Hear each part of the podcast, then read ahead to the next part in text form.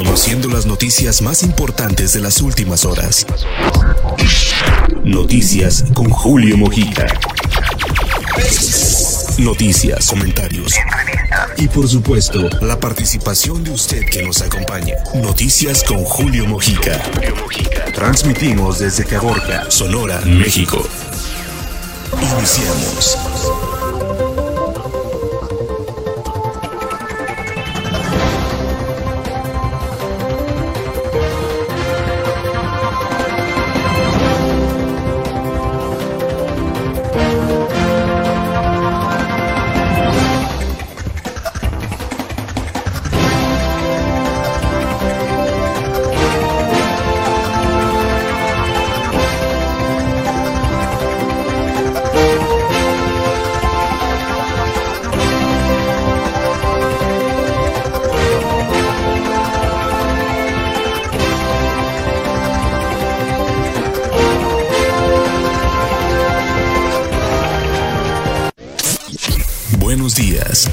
El momento de iniciar la mañana conociendo las noticias más importantes de las últimas horas.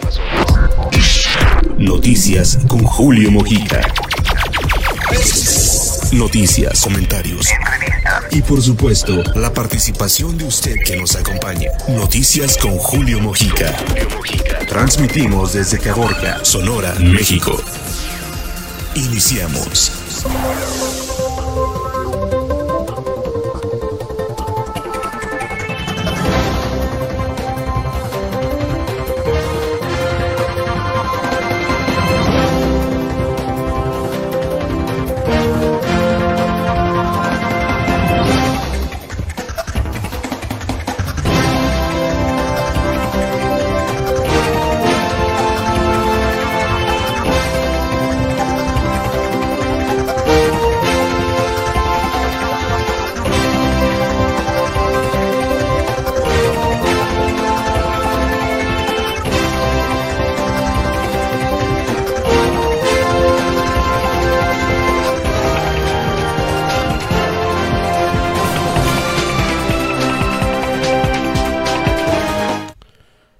¿Qué tal? Muy buenos días, muy buenos días, ¿cómo están? ¿Cómo amanecieron? ¿Cómo les está yendo ya hoy que es día? Hoy es jueves ya, jueves 9 de junio, 9 de junio de este año 2000, 2022.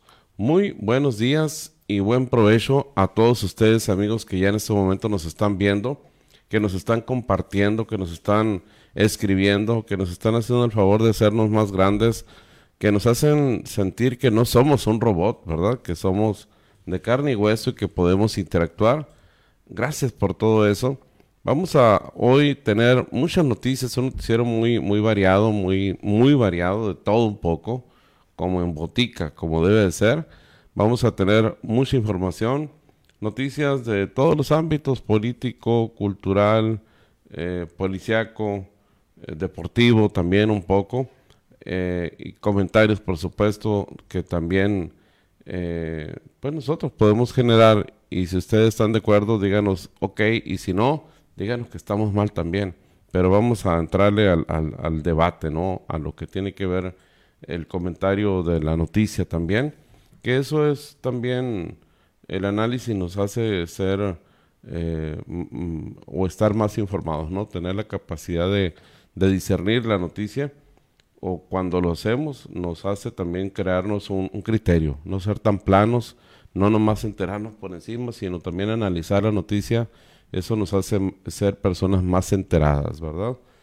Eh, personas que, que, tenemos, repito, la capacidad de, razonar.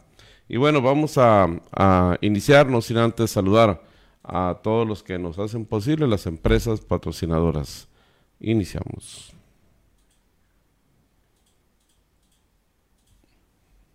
Someone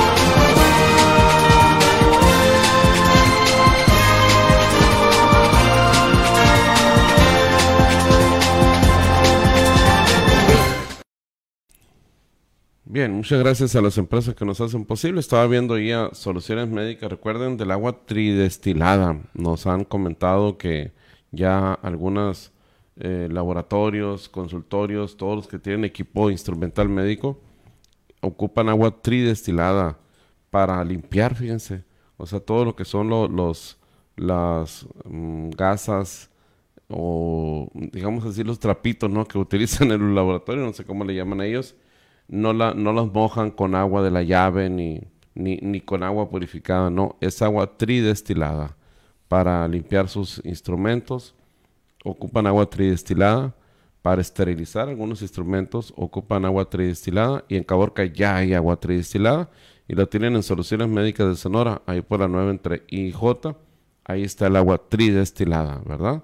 Para que ustedes vayan ahí con Rosa, con todo su personal, lo solicitan, ya tienen stock. Es una máquina, fíjense, es una máquina, es un, un equipo que procesa el agua, pero no crean que es como el agua, digo con todo respeto, no el agua purificada que mm, ni ya cayó, no, ahí tarda Mm, bueno, sería impreciso, pero para que se logre un litro de agua tridestilada pasan como una dos horas, algo así. Para lograr el agua tridestilada. Está cayendo.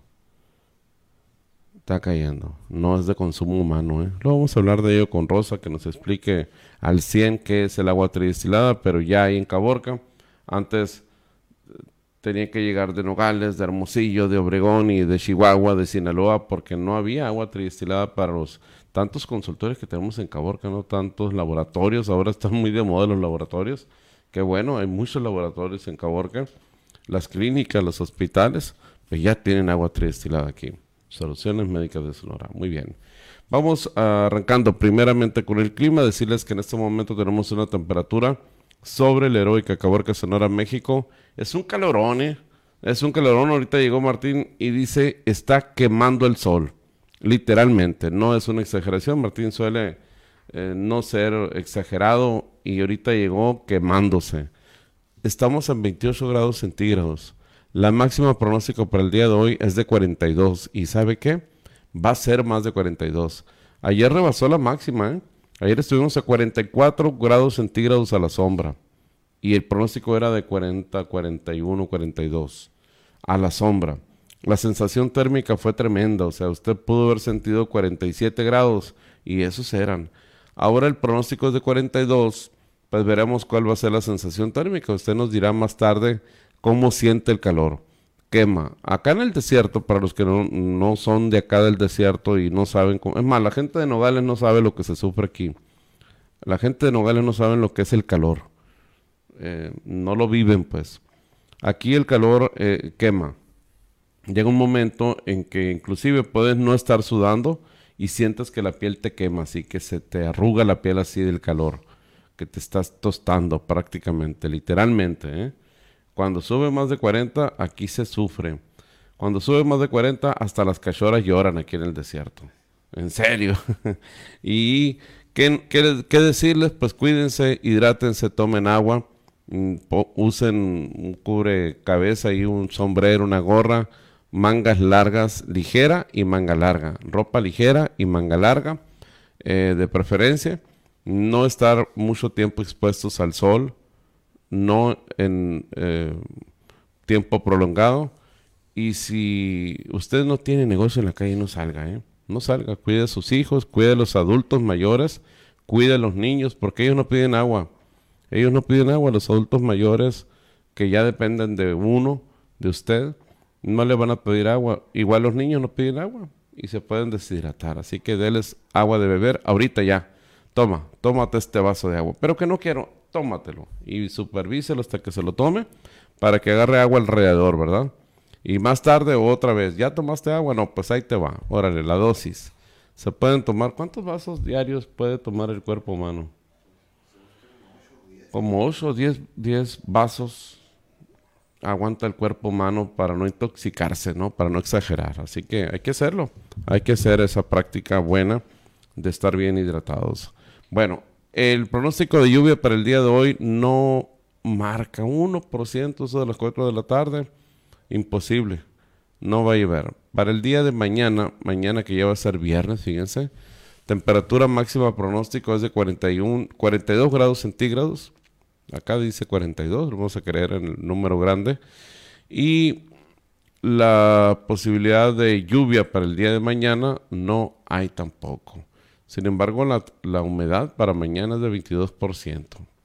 Eso también nos afecta. Cuando hace calor y está húmedo, puede generarse la lluvia, ¿eh? puede, puede darse la condición de precipitación, pero si no sucede mínimo lo que va a pasar es que nos va a dar, vamos a sudar mucho. Los pronósticos para los próximos días siguen siendo altos. El sábado, el pronóstico es de 44 grados centígrados, sí señor, 44 grados centígrados. Igualito va a ser el domingo, los gemelos. El domingo 44 grados, el lunes 42 martes 41. Ese es el lunes. Sábado, domingo y el lunes 42. El martes 41. Igual el, no, 42 el miércoles. Y el jueves 43. Así que ya se, ya se veía venir, ¿verdad? Con esto que estamos sufriendo acá en el desierto. Una oleada de calor bastante, bastante, bastante, bastante alto. Muy bien, pues así las cosas esto respecto al clima. Miren, yo no sé si estamos reabriendo ya el tema del COVID, si estamos reabriendo la sección, pero lo que sí tenemos que decirle es que ya las autoridades eh, sanitarias de salud, pues tanto federal como estatal acá en Sonora, ya están volviendo a publicar los reportes diarios, cosa que ya no hacían. Ya volvieron los reportes diarios. ¿Por qué? porque hay muchos casos. Está, hay un repunte significativo de COVID en México, en Sonora, y esto lo vamos a destacar hoy. No sé, les digo, repito, si la vamos a reabrir, pero hay, hay información que nos está llegando de la Secretaría de Salud respecto al COVID. 99 eh, casos ayer, ayer en, en, nuestro país, en Sonora. ¿Es Sonora esto? 99 casos en Sonora. No es la Secretaría de Salud, es la Johns Hopkins, ¿no? O aclaro, la Secretaría de Salud no está informando, no, ¿verdad? Pero sí en la plataforma de casos de COVID tenemos 99 casos confirmados. Ayer, fallecimientos ayer en el estado de Sonora, las muertes ayer 8 de junio, no hubo. Afortunadamente no murió ninguna persona. Ahora vamos a nivel nacional. Vamos a nivel México. Mostrar todo. Ya me aprendí la aplicación con solo ver. 5.245 casos ayer en México. ¿De qué le dan ganas? 5.245 casos en México. Y ese ha sido el comportamiento en las últimas semanas, en los últimos días, de muchos casos. 5.245 muertes ayer en nuestro país por COVID Un total de 13. 13 personas murieron. Ayer 8 de junio. Miren, eh, y van a decir que, ay, sí, ahora sí. Yo siempre he criticado, he sido un crítico, quizás usted también. Por ejemplo, en, la parte cúspide, en el 2020, 2021, que tuvimos más casos incluso que en el 2020 de COVID, eh, subía la pandemia, subía, subía, subía, subía y ya llegaba a cierto nivel, a una meseta, y todas las medidas al extremo. Empezaba a bajar un poquito y relajaban las medidas. Que en primer lugar con el semáforo epidemiológico. Relajaban las medidas de qué manera. Si estábamos en rojo, de repente nos ponían en amarillo y luego ya hasta en verde y luego otra vez a rojo. Y, y eso lo único que hacían era que la gente se relajara. Ah, ya estamos en verde, que suave, vamos a hacer una pachanga. Un decir, ¿no? Hipotético. Y todo el mundo se relajaba. De repente, ya hay muchos casos, ah, pues todo el mundo a guardarse. Están jugando con el comportamiento de la gente. Y el problema es que mucha gente no les hizo. El, lo bueno es que mucha gente no les hizo caso. Seguía cuidándose, el cubrebocas, no saliendo, no haciendo reuniones familiares ni nada de eso, que es lo que más afectaba. Pero otra gente sí hoy estamos en verde, que suave, hasta de abrazo y beso y, toda la cosa, ¿no? Eh, la gente conviviendo y no pasaba nada. Ahora, ¿qué pasó? Recientemente, la semana pasada, se acaba de eh, ya pasar por comisión, está por subir al pleno, ya subió, no sé si ya quedó, que el cubrebocas en Sonora ya es letra muerta. El Congreso derogó la obligatoriedad a las empresas, a todo lo que es gobierno, a todo mundo, de exigirle el cubrebocas a la gente. ¿Qué quiere decir? Que ya no, ya no ocupa usted un cubrebocas para entrar a un establecimiento comercial. Solo si usted quiere, pues tampoco no le quitaron el derecho de ponérselo, pero sí la obligación de utilizarlo y la obligación de los eh, comerciantes, prestadores de servicios de exigirlo. Esa es la parte que yo critico. Digo, ok, ya bajaron los casos, ya estamos libres, relajan las medidas y a menos de una semana ya tenemos casos otra vez de COVID. ¿Qué pasó? ¿Cómo se llamó la historia? Pues que le dijimos a la gente que ya no había necesidad de utilizar el cubrebocas. Me incluyo, ¿no? Porque nosotros como medio de comunicación influimos en el ánimo, en la toma de decisiones muchas veces de las personas. Y si les dijimos que ya no era necesario utilizar el cubrebocas, mucha gente se lo quitó. Y la consecuencia ahí la tenemos de nuevo. Repito, hay muchos casos de COVID en nuestro país. Ahorita un poquito más adelante, eh, debimos haber ligado esa, esa parte. Es más, lo podemos hacer, ¿no? El orden de los factores no altera el producto. Vamos a adelantar una de las informaciones que teníamos para más tarde, como a las 7.30 marcaba aquí nuestro guion. Lo vamos a adelantar. Vamos a escuchar al doctor Hugo López Gatel para que, no, para que luego no digan que, que Julio Mujica ya está exagerando otra vez, ahí está de enfadoso. Porque así me dicen, no, no lo digo yo, lo dijo el doctor, el doctor Hugo López Gatel. Ayer eh, en la mañanera aclaró qué es lo que está pasando en nuestro país.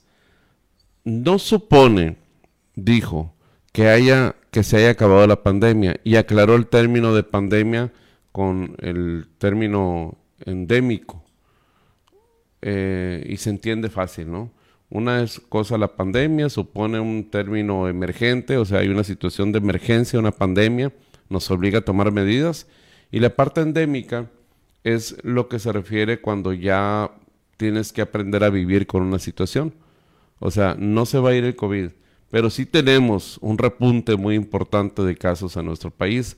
¿Qué tenemos que aprender entonces? Aprender a vivir con el COVID, que es lo que no estamos aprendiendo. Del estado epidémico propiamente dicho, en donde hay una situación inusual, al estado endémico, no solo en México, eh, en todo el mundo. El estado endémico no debe pensarse que es el fin de la epidemia. Creo que hubo una gran confusión también en varias notas que vimos, incluso primeras planas, porque cuando comentamos esto del tránsito del estado epidémico al estado endémico, algunas notas y sobre todo comentaristas decían declararon por decreto que se acabó la epidemia. Nunca hemos dicho que se acabó la epidemia. Lo que hemos dicho, igual que lo dicen las naciones europeas, la OMS y varios otros países, es que la epidemia, el estado inusual, la situación emergente, ya podríamos considerar que ya no es inusual, ya no es emergente. Y de acuerdo a la historia de las enfermedades infecciosas, particularmente las transmitidas eh, por vía respiratoria y de causa viral, tienden a permanecer por siempre. El ejemplo más claro es la influenza, es una enfermedad que surgió eh, hace milenios como una enfermedad emergente seguramente, pero después queda ya en forma permanente. Y cuando hay nuevas variantes, en el caso de la influenza, nuevos tipos y subtipos que dan pandemias como fenómeno emergente, como lo vivimos en 2009, posteriormente se quedan para siempre. Lo mismo va a pasar con COVID, se va a quedar para siempre pero la noticia positiva, muy importante a tomarla en cuenta, es que transita de ser una enfermedad de alto daño, de alta virulencia, de alta capacidad de causar enfermedad grave y muerte, a, una enfermedad con poca capacidad de causar un daño de consideración y mayor transmisibilidad. Gobierno de México. Entonces lo que el doctor López Gatel quiso decir es que la pandemia no se ha ido y que hubo una confusión que todo el mundo dijo, no, pues ya se fue la pandemia. No, lo que pasamos es de una, de una pandemia a una situación endémica, o sea que el COVID no se va a ir nunca. Es cierto, ya lo sabemos. El COVID nunca se va a ir. Ya llegó para quedarse como la gripe, va a ser una enfermedad más como la influenza, como la gripe, como el famoso rotavirus. ¿Qué traes? Rotavirus. Ay, es el rotavirus. Luego vamos a decir, ay, es el COVID. Ya enfadoso, ahorita me voy a tomar un analgésico, algo voy a hacer. Vamos a vivir con ello. El COVID nunca se va a ir. Pero, a diferencia de una gripe, a diferencia de un rotavirus, que regularmente la gente dice, ay, es que ando bien mal del rotavirus y ah, todo molada la gente. ¿Cómo le vamos a hacer con la con la con el COVID? Ah, ya es que traigo COVID. ¿Le vamos a hacer el feo o lo vamos a ver como algo ya normal? ¿Vamos a seguir ah, actuando así como andamos? Me refiero a como mi, ahorita en este momento yo sin cubrebocas. ¿O vamos a utilizar cubrebocas todo el tiempo? ¿Cómo va a ser? Esa es la parte que no hemos aprendido todavía o no hemos entendido cómo le vamos a hacer para vivir de aquí en adelante. ¿Usted se ha planteado eso? Si dicen que el COVID llegó para quedarse, entonces significa que tenemos que utilizar cubrebocas todo el tiempo. O tenemos que aprender de una buena vez la sana distancia. Tenemos que aprender que eh, tenemos que lavarnos las manos permanentemente tendremos que aprender los, humanos hábitos que no tenemos y que regularmente no acostumbramos a, a, practicarlos. El hábito de la limpieza, de la higiene, el autocuidado personal. La especie humana somos muy especiales. Somos muy cuidadosos cuando se requiere, pero regularmente, no, o sea, obvio, yo no estoy hablando por usted que sí lo hace Estoy hablando de lo general, estoy hablando eh, de manera plural, o sea, me refiero en lo general de que por lo regular el humano no somos muy dados a tener autocuidados. Lo hacemos cuando, ay, agarré dinero. O porque saludo a alguien que a lo mejor y trae COVID ahorita. Pudiera ser. Pero en tiempos normales. O con todo respeto a las personas que manejan dinero, están lavándose las manos permanentemente porque ya dio feria. No, ahorita sí nos fijamos, pero si nos, remontamos un poco a la historia, no hay prácticas de autocuidado. Entonces, ¿cómo le vamos a hacer de aquí en adelante? ¿Nos vamos a cuidar? ¿Vamos a, actuar como que permanentemente la posibilidad existe de que nos dé COVID? Yo creo que va a ser como cuando el SIDA, por ejemplo. En los 80 cuando surgió el SIDA, principio de los 80 que estuvo muy fuerte la cuestión del SIDA, mm, pues todo el mundo teníamos miedo incluso a, saludarnos de mano, mucha desinformación, a saludar de beso, y todo el mundo, ay no, cuidado con el SIDA, ¿no? Llegó un momento en que nos acostumbramos y nos dimos cuenta que el SIDA no era una enfermedad que se contagiaba de mil maneras o con solo ver a las personas. No, tenía una transmisión muy específica. Y una de ellas era la cuestión sexual, que sigue siendo. Y hubo una psicosis y mucha gente se cuidaba. Eh, hubo una baja en las prácticas sexuales y, las que, y los que no hicieron, eh, tuvieron cuidado de ello, pues se infectaron y, ya muchos de ellos están muertos. Habrá gente que vive de SIDA, ¿no? O vive con, en esa condición con SIDA. Pero llegó el momento también en que ya aprendimos qué sí y qué no, qué hacer y qué no hacer en las cuestiones del cuidado para no obtener el SIDA. Entonces tendremos que adecuarnos para, que es un poco más difícil, ¿no? Porque aquí con un estornudo una persona menos de medio metro a 20 centímetros que te estornude la cara te puede contagiar. Y con el SIDA pues tienes que tener un contacto, ¿no? Un fluido, tiene que haber una, una conexión. Entonces son situaciones que cada vez se nos están sumando los humanos que tenemos que cuidarnos. Oye, no libramos todavía el COVID y ya viene la viruela del mono con todo. Ya hay un caso en Arizona. Entonces, ¿de qué se trata esta historia, no? Bueno. Eh, hay que cuidarnos, hay que cuidarnos. Este asunto no se ha acabado, el episodio no termina. El verano mm, parece ser va a estar lleno de muchos casos de COVID. Y lo malo de esto es que las vacunas no son garantía. Puede haber muchas más dosis, ¿no? O sea, lo más seguro es que pronto la Secretaría de Salud en México anuncie la cuarta o la quinta dosis. No, no, no, no estoy siendo exagerado. La verdad es que lo más seguro es que van a soltar otra dosis. De hecho, ahorita ya hay una tercera dosis, ¿no? A ver, yo tengo una, dos, tres. Yo ya tengo tres. Tú también tienes tres. Eh, van a soltar la cuarta, la quinta dosis. Ya hay una cuarta dosis para las personas adultos mayores de 60 años. La, la cuarta. Que no, no sé, si no se pusieron la primera, ni la segunda, ni la tercera, la cuarta la gente ya no le va a hacer caso. Es un problema serio el que se avecina, ¿eh?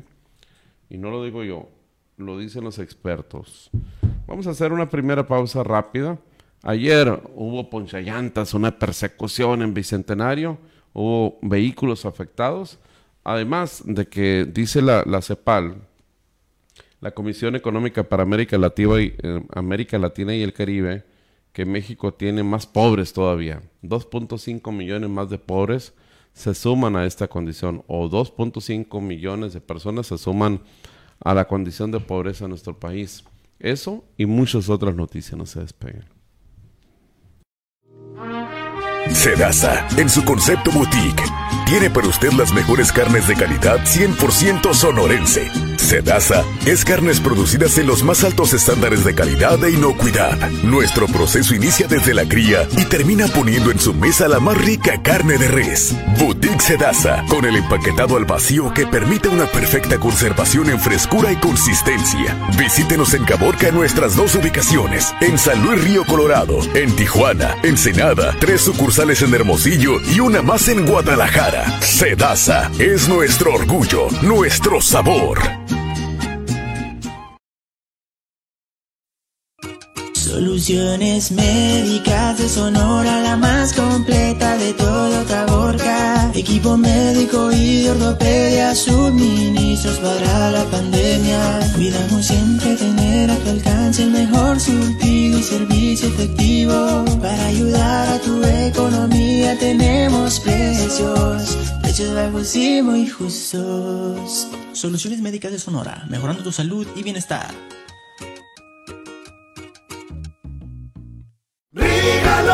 Suspensión y servicio automotriz, mantenimiento y cambio de aceite, suspensión, sistema de frenos, mecánica menor. Siempre estamos listos para que no batalle más. Rígalo, rígalo, suspensión y servicio automotriz.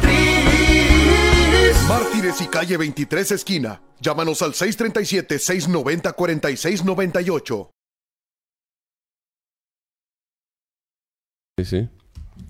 Bien, continuamos con la noticia. Fíjense que después de que se reportó una, una, fuerte persecución en las inmediaciones del fraccionamiento Bicentenario aquí en Caborca, Bicentenario es para acá, para la parte este, la parte de, la entrada de norte, como le llaman también, a Caborca, viniendo de Pitiquito agarras a la derecha y ahí están los bicentenarios.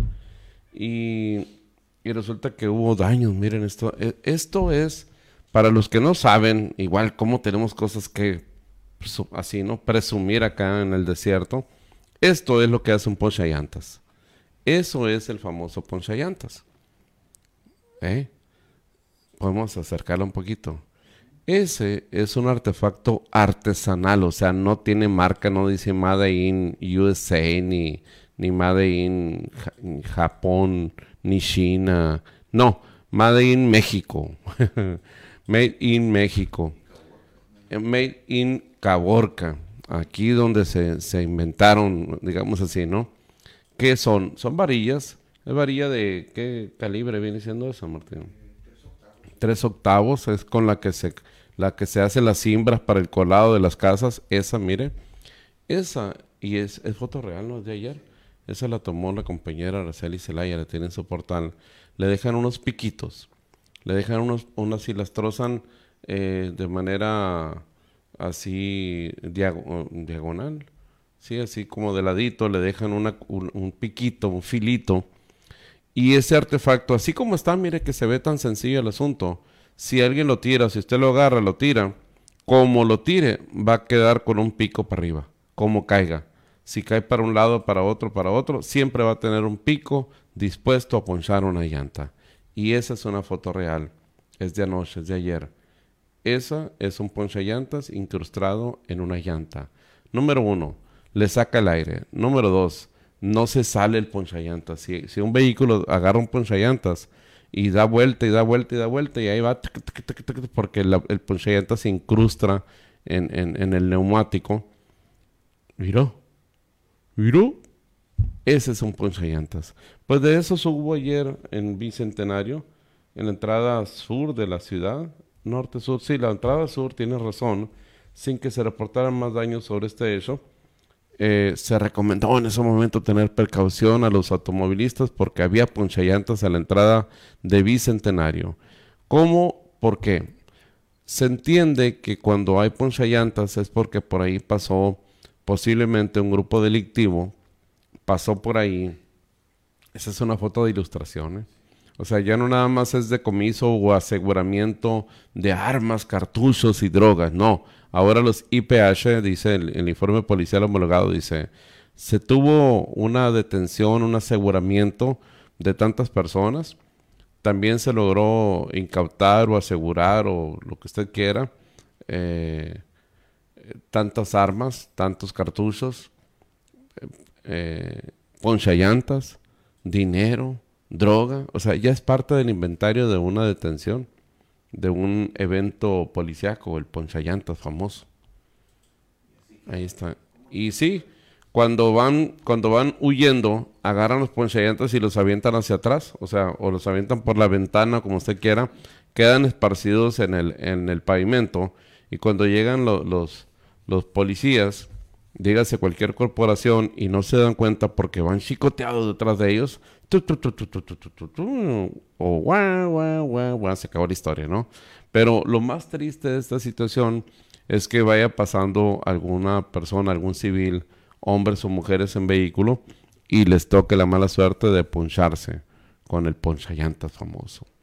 Así que cuidado, cuando haya una persecución, cuando hay una situación de emergencia que tenga que ver con código rojo activado, tiene usted que eh, evitar transitar por las calles donde se está dando la situación por lo que significa, pero más aún por el hecho de que puede haber ponchallantas. Este curso no tiene ningún costo, mero comentario. Así, este vehículo es de anoche, pobre, pobre gente, mira, porque ahorita las, llantas no son baratas. ¿Cuánto cuesta una llanta de esas? Mil pesos mínimo. Mil pesos, barata. Y en abonos en la copa le sale como a mil ochocientos a crédito. Pero si la compra de contado, 999.50. Son caras, pues. Un juego de llantas nuevas para un vehículo sedán no baja de 4 mil pesos. Y si este vehículo trae las cuatro llantas igualitas, pues ya, ya, ya valió. Ya se, ya se disparejó ahí, pues ya no van a ser igual las llantas. Ya no es la misma. Y esa es una afectación a la economía de las familias. Esa es la parte que no vemos a veces las empresas. imagínate cuando en muchas ocasiones ha habido autobuses varados en la carretera por ponchallantas. Una llanta, si una de estas vale mil pesos, ¿cuánto costará una de, de, camión? Unos diez mil pesos, ocho mil, nueve mil, diez mil pesos, no sé, nunca he comprado una, no tengo autobús. Pero eso pasa cuando hay ponchallantas en la carretera. Mire, todas las llantas ponchadas del tráiler, las de enfrente están ponchadas, las de atrás también. No, pues ya se fue la quiebra la empresa de transportes. Puede ser. Si, si ya andan tambaleando las finanzas y de repente se poncha el tráiler y hay que ponerle llantas para moverlo de ahí, pues ¿de dónde? No da para tanto el negocio, pues. Ni en condiciones normales, mira. Un tráiler de 22 neumáticos, la primera víctima, primera víctima del sistema ponchallanta del circuito exterior mexiquense. Sí, hay que decirlo, ahorita dijimos que acá Caborca, no, no, no, no son de Caborca. Eh, eh, estos asuntos de los bloqueos y los ponchallantas empezaron en Nuevo León, en Nuevo León, principalmente todo lo que es la comarca lagunera, Torreón, toda esa región, hace muchos años que se daban, se daban los bloqueos, las persecuciones y luego bloqueos que quemaban camiones, trailers, esto y aquello, incluían los ponchallantas. Esta moda viene de allá del norte. Allá son diferentes, son como ganzúas. Igual como caiga, te, te amuela. Debe ser, ¿no? Esos son, parecen, parecen de esas eh, erizos, pero como bombas artilladas, ¿no? Como bombas ah, artesanales artilladas, o sea que cuando explota, pim, pim, pim, suelta los picos que son muy peligrosos.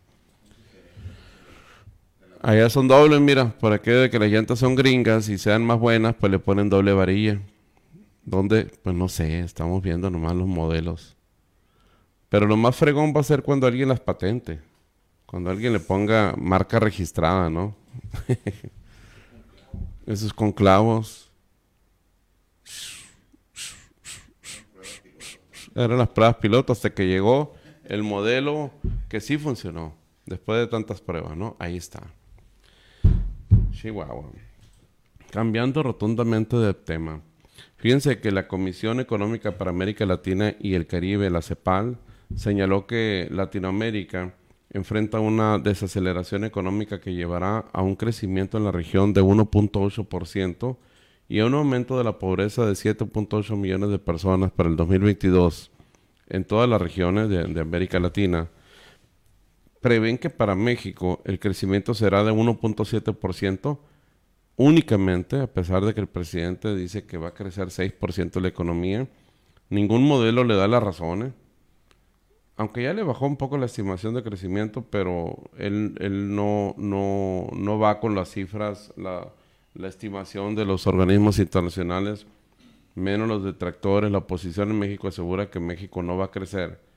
La CEPAL dice que va a crecer 1.7%, pero lo más dramático es que el incremento de pobres eh, sería de hasta 2.5 millones de personas al final del 2022. El secretario ejecutivo interino de la Comisión, Mario Simoli, señala que lo anterior ha resultado de una secuencia de crisis a la que se sumó la problemática por la pandemia del COVID-19, el conflicto ruso, eh, ruso-ucraniano, ¿no? La inflación y las tensiones entre Estados Unidos y China, entre otros factores. En la presentación del estudio de repercusiones en América Latina y el Caribe de la guerra en Ucrania, ¿cómo enfrentar esta nueva crisis? Simoli detalló que ante los impactos en el incremento de los niveles de pobreza de 7.8 millones de personas en la región de Latinoamérica, hace falta una política económica que permita que esto no se nos vaya de las manos. Recordó que se esperan restricciones en el acceso a los alimentos porque la inflación en alimentos aumentó la inseguridad alimentaria y los que más sufrirán son los hogares que aún son pobres. O sea, los pobres van a ser más pobres. Esta pandemia nos enseñó algo. Los ricos son más ricos ahora. Y los pobres somos más pobres ahora. Sí, en serio. La gente rica es más rica. Los que tienen un producto que vender, pues los que tienen un ingreso producto de sus ventas, eh, salvo algunos rubros, la gran mayoría tuvieron, cuando menos se mantuvieron. Y otros crecieron todo lo que es la línea alimenticia, todo lo que son los productos eh, de abarrotes, frutas, verduras, carnes frías y lácteos, como dice el comercial, eso es lo que menos se dejó de vender en la pandemia. Y toda la cadena que significa el traslado de productos, que es mucha, la gasolina, esto, eso no perdieron. No perdieron. Perdieron los rubros de los prestadores de servicios, los, los rubros no indispensables para la para la subsistencia. La guerra en Ucrania disparará la pobreza en Latinoamérica. Casi 8 millones de personas caerán en la pobreza extrema en el 2022. En América Latina, dada la guerra en Ucrania que ha provocado el aumento de los precios de la energía y los alimentos. La Comisión Federal tampoco perdió. Ellos siguen ganando mucho dinero. El 2014, 7.8 millones 10.4 en el 2018, 14.9 en el 2022, más pobres en Latinoamérica. Así las cosas. México. Tasas de pobrezas de pobreza en distintos países. 37.2 México. Sí o no, hay países que no van a aguantar esto. No van a aguantar esta situación. Honduras 57.3% sería uno de los países más afectados. Honduras, Guatemala, Nicaragua, eh, Colombia y México. México está en el top 5 de los países más afectados por la pandemia. Bueno, por los diversos los diversos factores. Los diversos factores. Escuché una matraca, ¿eh? Sí, sí la escuché. Bueno, así vivimos aquí. en- no sé si fue un tráiler. Que deberían de multarlos aquí a, los traileros en Caborca y en Pitiquito también. Porque cuando frenan con motor, tenemos que quedarnos así un momentito y, y saber y discernir si fue un tráiler que frenó con el motor o fue otra cosa. Mm, me quedé confundido con lo que acabo de escuchar, pero bueno, ya veremos ahorita, ¿no? Saludos a nuestros amigos de Instituto ICAP. Recuerde que en septiembre se reanudan las clases, van a ser de manera presencial de lunes a jueves presenciales y tiene para usted licenciaturas en tres años y licenciaturas técnico superior en dos años en ICAP, que es el Instituto para la Innovación, Capacitación Técnica y, Actualización Profesional. Eso significa ICAP. Entonces, si ustedes jóvenes, jovencitas, padres de familia que quieren enviar a sus hijos a estudiar, no se deciden cómo, cuándo ni dónde, váyase a ICAP. Ellos están por la calle 10 y la avenida Veracruz. Tienen los teléfonos 637-122-1005 y el 637-108-3522. Recuerda que hay una promoción.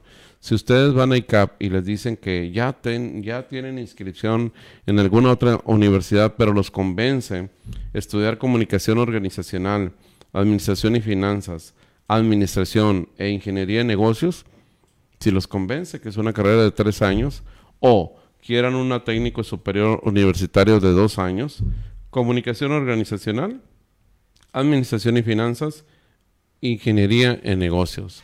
Si ustedes se deciden y afirman y lo demuestran que ya pagaron en otra universidad, pero les gusta ICAP, no les van a cobrar la inscripción. Siempre y cuando muestren el comprobante que ya pagaron otra universidad. No les van a cobrar, no les van a cobrar la inscripción.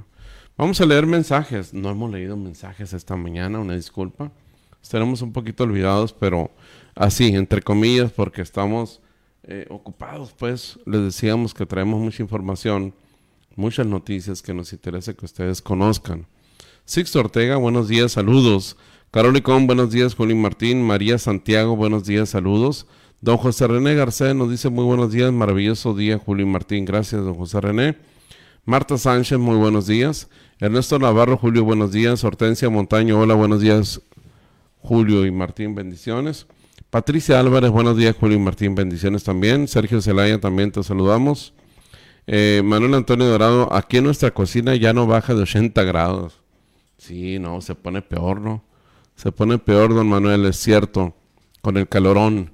Rigoberto Rivera Márquez, el maestro, bu- buen día, Julio y Martín, saludos cordiales.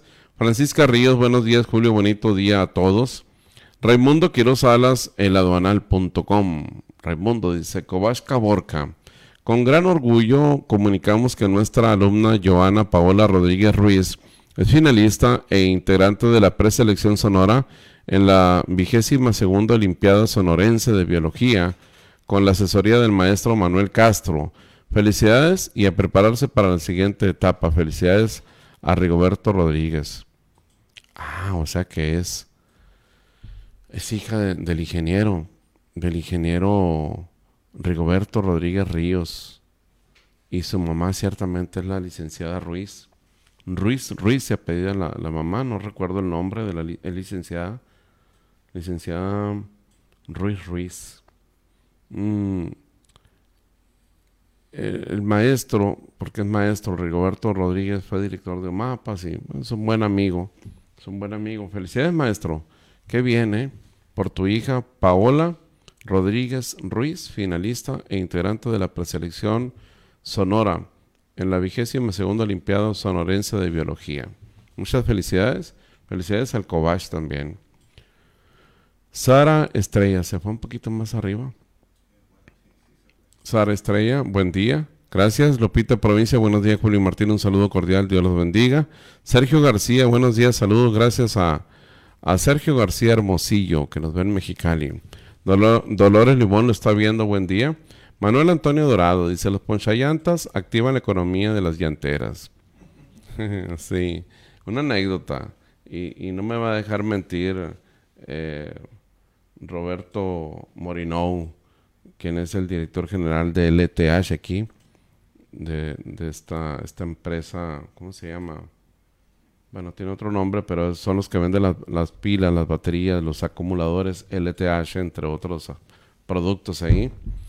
Eh, me contaba una vez, estábamos platicando, y dice que iba pasando por una, por una calle y vio y se le vino a la mente, ¿no? Vio un vehículo con una, con una, con el cofre abierto y lo primero que pensó, dijo, Ay, ojalá sea la batería, dijo. O sea, pensando que era un potencial cliente de una pila, ¿no? Lo primero que se me vino a la mente fue cruel, dice, pero no dejé de pensar eso. Vio el, vehículo con el cofre abierto, dijo, ay, ojalá sea la batería, para vender otra, pues. Ambicioso. y así ahorita con don... ¿Quién nos dijo? Manuel Antonio Dorado, sí, activa la economía de las llanteras. Así han de decir los que, los que venden llantas también. Yes. Así de irónica la cosa. Así como también conozco, son, son, es verídico de todo esto, ¿eh? A ver si no me está escuchando. Estábamos en una reunión y de este y, y recibe una persona que estaba ahí, mujer, no voy a decir más datos. Uh, Hola, mijo, ¿cómo estás? Ay, qué bueno. Ay, sí, qué bien, no, sí, ya, Qué bueno que hay trabajo. Les voy a decir algo. Su marido trabajaba en una funeraria. Pero así es la vida. oye, ¿cómo te alegras que va por un muerto? De eso vivimos. Así, así es esto. Así los mecánicos, los llanteros, los que venden pilas, las funerarias. Es el modo de vida, pues. Entonces, si no hay muertos, pues no hay negocio. Qué cruel el asunto. Pero no puedo dar más, datos porque incluso ya me va a regañar. Deyanira Celaya, buenos días, bendiciones. Ana María Gutiérrez, el nombre de la esposa del ingeniero se llama Maricruz Ruiz Ruiz. Gracias, Ana María Gutiérrez. Buen dato, ¿eh? muchas gracias. Y saludos a la licenciada y al, y al ingeniero. Qué buenos debates se han de aventar, ¿no? A ver quién estudió más, han de decir. Muy bien. Un corte rápido, rapidísimo. Es más, nos vamos a ir al corte después de ver este promocional. Eh, Airam Ortiz, que por cierto, hoy va a ser coronada. A las 17.32 en punto, todos los promocionales que hemos visto. Hubo un error de dedo y así se quedó, es copy page. Pero no pasa nada. A las 17.32 minutos del día de hoy se va a llevar a cabo la coronación de Airam Ortiz, quien es 100% caborquense y ella es Miss México Continentes Unidos, o sea, ya lo es. Pero va a ser coronada, le van a imponer el cetro como tal aquí en Caborca. Algo muy poco visto, por lo regular esto lo hacen donde sucede, donde está la sede, en una capital, donde hay televisoras, donde hay todo. No, la van a coronar en su ciudad, eso es bonito. Y ella ha venido haciendo una serie de promocionales de agricultura, de historia, y ahora de las bellezas que tenemos en el Mar de Cortés, que mm, Caborca, desde que inicia el municipio que colinda con Puerto Peñasco hasta que termina colindando con Pitiquito, son más de 130 kilómetros de playa. O sea, todo el litoral, todo el municipio, eh, o cómo se puede decir mejor, todo el, el territorio colindante o todo, todo el territorio colinda con el mar, mejor dicho así, ¿no? Desde que empieza con Puerto Peñasco y termina con Pitiquito, todo es mar. Y tenemos muchas bellezas. Los invitamos cuando ustedes quieran venir, les damos un tour, un paseo por todas las playas de Caborca.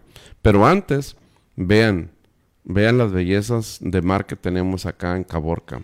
Y esto nos está mostrando nuestra eh, máxima exponente de belleza, Airam Ortiz.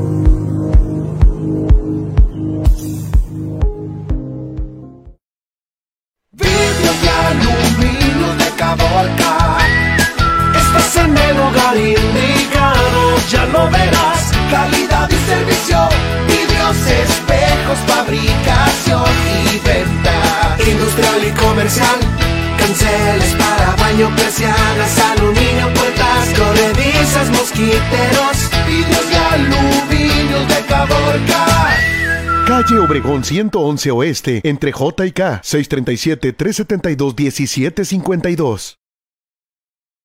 En Seguridad Industrial de Caborca tenemos todo para la seguridad comercial de oficina, la industria, agricultura y minería. Contamos con extintores, material para soldadura eléctrica y autógena, oxígeno médico, ferretería, uniformes con bordado personalizado, impresiones en vinil y lona en full color, calzado de uso rudo y de oficina. Visítenos, Avenida 13 de Julio entre calles 4 y 5. Estamos certificados para ayudarle con todos los requerimientos de las normas oficiales de protección civil y de la Secretaría del Trabajo. Además, contamos con instructores certificados para capacitar al personal de su empresa.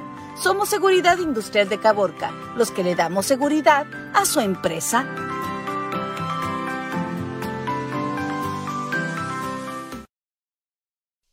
Si usted desea que su construcción sea muy fuerte, Fremaco del Desierto. Materiales para la construcción, arena, grava y cemento, precolado con servicio a domicilio. En Fremaco del Desierto, la experiencia nos respalda.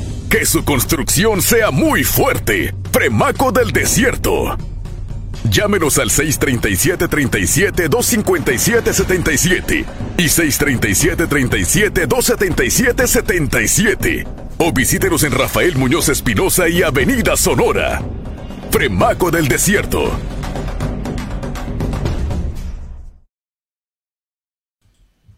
Bien, bien, continuamos con las noticias en esta, en esta mañana. Muchas noticias y gracias a todos ustedes por estarnos eh, escribiendo y compartiendo también. Muy bien. Eh, ¿Qué les iba a comentar? Pues está muy suave los videos, ¿no? De, de o- Ortiz, nuestra exponente de belleza que tenemos aquí en Caborca, que hoy va a ser coronada. Hoy va a ser coronada a las 17.32, como gusta dar carrilla, ¿no? A las 17.30, 19 o 17.30, voy a leer bien para no, para no mal informar. Leía, decía la nota, con los más de 130 kilómetros de playas, el encuentro de dunas del desierto y el mar de Cortés es de los atractivos naturales únicos en el mundo y del cual los caborquenses son afortunados en tener. Detonar el turismo a través de la promoción de nuestras bellezas naturales como las dunas, las playas y los paredones es fundamental para diver- diversificar nuestra actividad económica en beneficio de las familias caborquenses. Por esto agradezco a Miss México Continentes Unidos 2022 a Irán Ortiz por sumarse a este proyecto que es por Caborca y ayudarnos en la promoción turística de nuestro municipio, destacó el alcalde Abraham Mier. Portolobos con sus blancas playas e imponentes paredones, torneos de pesca y festivales, el desemboque con los eventos del Día de la Marina y travesías de autos 4x4, así como Santo Tomás, con el mayor desarrollo inmobiliario, atraen año con año y acorde a datos de desarrollo y fomen- y fomento económico a más de 20 mil turistas que generan una derrama económica superior a los 12 millones de pesos. Este jueves, o sea hoy, se va a celebrar en Caborca un evento de talla internacional, la gala coronación de Irán Ortiz como Miss México Continentes Unidos 2022, evento que será a beneficio de las niñas y niños de la Casa Hogar San José. Boletos a la venta están disponibles en DIF Caborca, en City Express, el hotel, en Livena, que es la tienda de ropa de Eram, y Frutería Obregón. Ya vi dónde está Livena, no dicen, pero está por la calle 4 entre 6 de abril y eh, entre 6 y 6 de abril en un edificio en un edificio en la planta alta. Ahí dice Livena. Ah, dije, esa es el- la tienda de Iram, de Iram Ortiz. Muy bien. Fíjense que va a haber una campaña de limpieza. Este domingo regresan las campañas de limpieza que son cada mes. En esta ocasión le toca a las misiones de Quino y la ladrillera. Acompaña al presidente municipal Abraham Mier en la campaña de limpieza por un Caborca limpio. La cita es este domingo 12 de junio a las 8.30 de la mañana. El punto de reunión es en Pueblo Viejo para de ahí partir hacia las colonias Misiones de Quino y Ladrillera, donde se limpiarán predios baldíos que han sido usados para tirar escombro y basura. Rescatemos nuestros espacios públicos.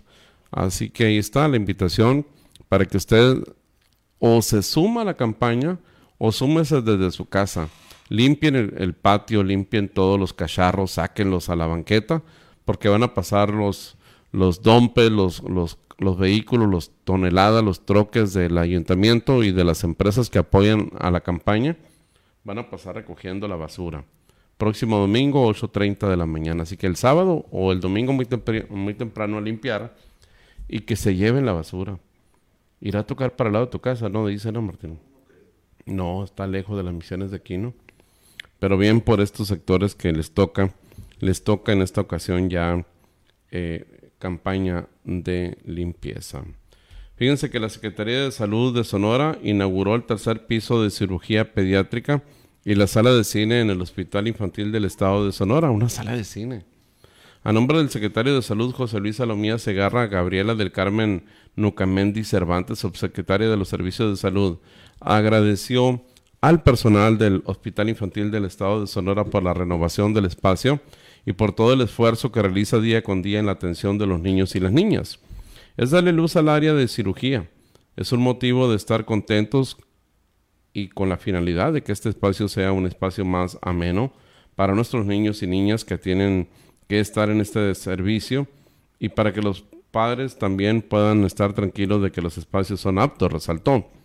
La sala de cine fue inaugurada por la mascota de los naranjeros de Hermosillo, Beto Coyote, quien junto a una pequeña paciente cortaron el listón del nuevo espacio que será de gran utilidad para el esparcimiento de los menores mientras se encuentran hospitalizados. Beto Coyote. Me pregunto, ¿será la misma persona que inició con el personaje de Beto Coyote? ¡Uh! Aullé así como Coyote. Estoy hablando de los noventas noventas, ¿qué le gusta? 91, 92 fue cuando surgió la mascota. Estamos hablando más de 30 años. O, o, aproximadamente 30 años. Les voy a decir por qué. Yo conocí, y mucha gente seguramente, al señor, que no recuerdo el nombre, que personificaba a esta mascota, Beto Coyote. Yo en aquel entonces sin ser exagerado, les voy a confesar que tenía 20 años por las fechas. 20, 21 años yo tenía. Les digo una cosa, el señor ya tenía más de 40. Facilito, me doblaba la edad, era una persona ya, madura, pues, ya más de 40 años. Ya no era un chamaquito. Entonces, si le sumamos esas fechas, más 30 que tiene más o menos el personaje, pues esta persona debe andar en los sesenta y tantos, setenta años. Honestamente. Y ayer que estaba viendo la nota que enviaron de la Secretaría de Salud, me quedé pensando, ¿será el mismo señor? Señor Chapito, así de entre barba, así. Este. De muy buen sentido del humor, obviamente, ¿no? Porque tienes que tener. Debes de tener muy buen sentido del humor. Ándale. Ándale. Historia de Beto Coyote, la mascota más querida de Hermosillo, Sonora.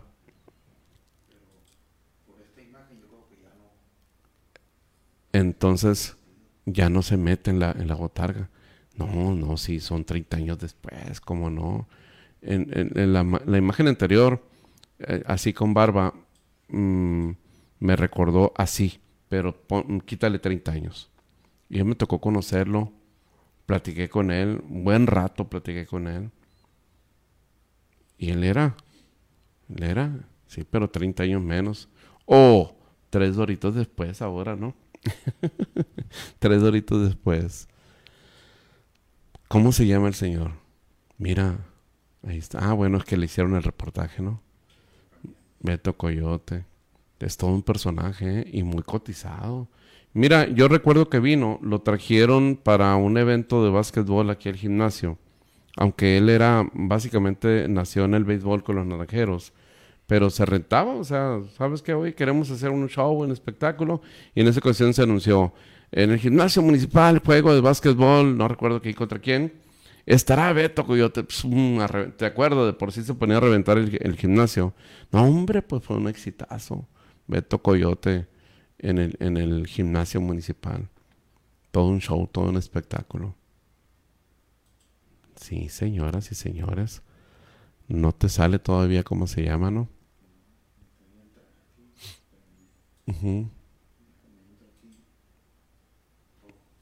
Muy suave. Muy bien. Ahí si ustedes lo saben, échenos la mano. Estamos aquí en el anecdotario. Bueno, seguimos mientras ahorita una chancita y nos recuerdas. Acabo que no pasa nada, ¿verdad? Luis Fernando Eras Portillo. No. No. No. No. No, ¿verdad? No, chécalo bien. Cerciónate bien. Mételo a Wikipedia. Wikipedia y te voy a decir. Bien. Fíjense que ayer aquí en Caborca vino personal de la Secretaría de Desarrollo Social. Hicieron entrega de 101 tarjetas bancarias para personas beneficiarias del programa Mano con Mano, dirigido al combate de la pobreza extrema, y 41 tarjetas de cuidar a quien cuidan, cuidar a quienes nos cuidan, enfocado en reconocer el trabajo no remunerado que realizan personas que cuidan a algún familiar eh, neurodivergente, le llaman, enfermo de cáncer o alguna discapacidad. Y para este año tienen proyectado entregar un total de 310 tarjetas aquí en Caborca. Patricia Duarte, directora general de programas sociales en representación de Wendy Briceño Zuluaga, la secretaria de Desarrollo Social en Sonora, recalcó que cuidar a quienes cuidan es una iniciativa que no tiene precedentes en México, ya que procura garantizar el derecho al ingreso de personas que están a cargo del cuidado de sus familias, en su gran mayoría mujeres. Asimismo, resaltó a los presentes que la entrega del recurso será a través de estas tarjetas, lo que garantizará la transparencia del programa para que verdaderamente llegue a quienes lo necesitan. Por su parte, Irene Martínez Cruz, beneficiaria del programa Mano con Mano, agradeció al gobernador Alfonso Durazo por hacer llegar estos apoyos al municipio de Caborca y a sus comunidades. Además reconoció la ardua labor de los caminantes por la transformación, los brigadistas de la dependencia. Mientras que Audelia Zavala, beneficiaria del programa, reconoció el apoyo, ya que ella, al igual que muchas madres que tienen hijos con alguna discapacidad, les resulta complicado salir a trabajar por estar dedicados a su cuidado. Por otro lado, Patricia Duarte recordó a Marcia Janet Estrada Valenzuela, coordinadora de vinculación regional de Cedezón, dijo, es el puente para cualquier trámite, apoyo o inquietud que los caborquenses pudieran tener sobre el programa. Estuvieron presentes en el evento Zaira Yasmín Castañeda Cisneros, coordinadora de Caminantes por la Transformación del Alto Golfo y Gran Desierto, y Carlos Alberto Quijada Marcial, director de Desarrollo Social Municipal, en representación del alcalde Abraham Mier Nogales. Esto aquí en Caborca, ayer se llevó a cabo. Marcia Estrada, porque ahí le pusieron Marcia Janet Estrada Valenzuela, pues como que dice uno, ¿quién es? Pero si decimos Marcia Estrada, ah, pues es la Marcia. Es la titular de los programas de desarrollo social aquí en Caborca, Sonora. Bueno, entonces nos brincamos las 5, que ya fue López Gatel. Y nos vamos con que fíjense que el ejército mexicano logró un importante aseguramiento en San Luis Río Colorado, específicamente en el Golfo de Santa Clara. En la acción, personal militar de la 45 zona militar aseguró armas de alto poder y siete personas además. Los detenidos y el armamento asegurado cinco hombres y dos mujeres, cuatro ametralladoras, un fusil Barrett, cuatro fusiles, dos pistolas, aditamentos lanzagranadas, municiones de diferentes tipos, material y equipo táctico, cuatro vehículos también. Con estas acciones se fortalecen las condiciones de paz y seguridad de los ciudadanos, limitando hechos delictivos que perjudican el desarrollo y crecimiento de la sociedad, creando condiciones adecuadas para nuestra niñez y la juventud sonorense pues sí traían con todo, traían de todo estas gentes. Uno de ellos, miren, 2, 4, 6, 2, 4, 6, 7. Es que la nota inicial se creó una composición, incluso Hubo alguien ahí que en, mi página comentó que cómo eres esto, aquello, que por qué estás ocultando la información, por qué pones únicamente que eran seis, si en realidad son siete, en la foto son siete. Ah, Chihuahua. Y sí me llamó la atención el comentario. Verifiqué la fuente, que es la Sedena, la Secretaría de la Defensa Nacional. Oiga, disculpe. En la nota usted puso eran seis personas detenidas. Sin embargo, en la foto son siete. ¿Dónde dejaron el séptimo? Y se aclaró, quedó claro, ok, sí son siete. Cinco hombres, dos mujeres. Pero uno de ellos es menor de edad, no se especifica cuál. Por lo tanto, en la nota, al, momento ya de, informar, el menor de edad lo sustraen de las detenciones, lo canalizan posiblemente, no sé qué tratamiento, y ponían seis. Pero yo le puse a la persona, bueno, le digo, ok, son seis las personas que vas a turnar, pero detuviste a siete y en la foto son siete. ¿Qué hago? No, pues póngale siete. Ah, pues son siete. Son siete detenidos. Los menores de edad, por los derechos que los, eh, a los que son canalizados, eh, cuidando sus derechos, lo más seguro es que vaya a un ITAMA o igual, puede quedar exento del delito, eh, dependiendo del criterio del juez. Punto. Pero miren nada más. Esas no son pelotas de béisbol en su cajita. ¿Qué serán? Esas rojitas con gris, negro, eh, parecieran pelotas de béisbol, la Hit, la famosa marca Hit, ¿no, Martín? Si las conoces. Pues han de ser balas. Esos parque, como le dicen también, ¿no? Porque pelotas de béisbol no son. Chalecos, ese, ese tripié es para montar un arma, ¿no? Es que aseguraron un, Barret. Miren, cuatro ametralladoras, un fusil Barret. ¿Saben qué es el Barret? Barret, así, Barret. cuatro, dos pistolas, digo, dos aditamentos lanzagranadas, municiones de diferentes tipos, material y equipo táctico y cuatro vehículos también. Mira, sí, así en, empacados como que, pues sabe por qué, para que no les cayera polvo, yo creo. Para que no les cayera polvito. Mira, puede que sea también ya el, el empaquetado que, le, que realizan para cuando los van a poner a disposición. Puede, puede ser también. Pero en el vehículo estaban así. Qué fuerte, ¿no? Esto allá, en San Luis, Río Colorado, Sonora. Saludamos a nuestros amigos de Laboratorio Salazar, del químico Daniel Salazar Ballesteros. Ellos están ubicados por la calle 8 y la avenida J, el Boulevard Benito Juárez, por eh, el Boulevard de la Visión, por la Mártires, enseguida de Super Sonora y frente, frente también a Clínica Magisterial, por la calle Obregón, cerca del Seguro Social, donde usted va, lleva las muestras o allí que le tome la muestra para los análisis clínicos y microbiológicos, hematología, inmunología, química clínica, microbiología, análisis especiales. Teléfono 230-61, todo con 37. Y urgencias al 637-37-231-70 del Laboratorio Salazar del químico Daniel Salazar Ballesteros y el químico también titular Daniel Salazar Lizarga. Muy bien. Fíjense que esto es un, esto es un buen tema y ad hoc con la información que estábamos viendo. Pero aunque tiene un contexto muy diferente, hay una herida abierta muy, muy grande y sangrante que sangra en Estados Unidos. Se refiere al alto número de armas que hoy en día están en las calles, en las casas, en los vehículos. Y muchos menores de edad poseen armas porque la legislación en Estados Unidos así lo permite, que un joven puede obtener un arma y muchos de ellos las han utilizado para hacer los famosos tiroteos masivos, los ataques masivos de una manera tremenda. Y uno de los llamados del presidente norteamericano Joe Biden ha sido ¿qué vamos a hacer con las armas? ¿Qué vamos a hacer con la legislación vigente que ha permitido tantas armas en Estados Unidos?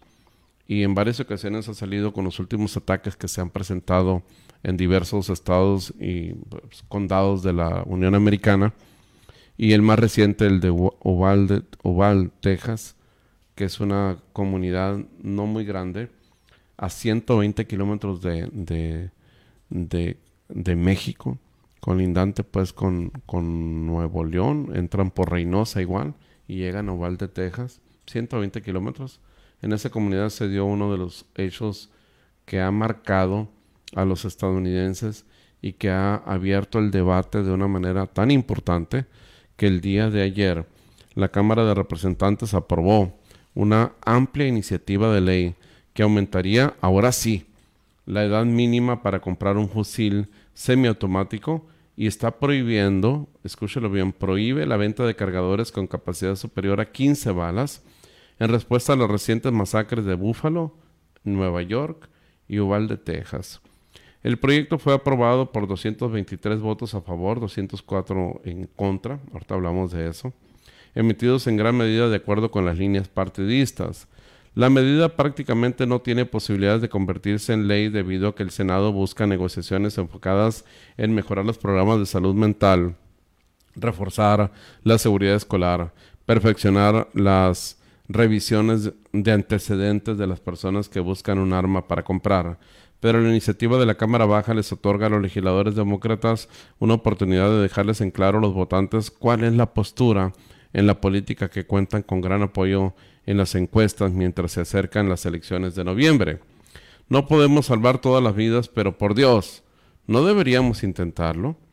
Estados Unidos, los escuchamos y hoy en la Cámara de Representantes tomamos las acciones que ustedes exigían, manifestó la representante por Texas, Verónica Escobar. Tomen nota de quién está con ustedes y quién no dijo. La votación se produjo después de una comisión de la Cámara Baja que escuchó el desgarrador testimonio de víctimas de recientes tiroteos y sus familiares, incluyendo el de Mía Cerillo, una niña de 11 años que cubrió con sangre que se cubrió con la sangre de un compañero de clases muerto para evitar que le dispararan dentro de una escuela primaria en Uvalde. O sea, se, ella se manchó con la sangre para aparentar que estaba muerta, en pocas palabras.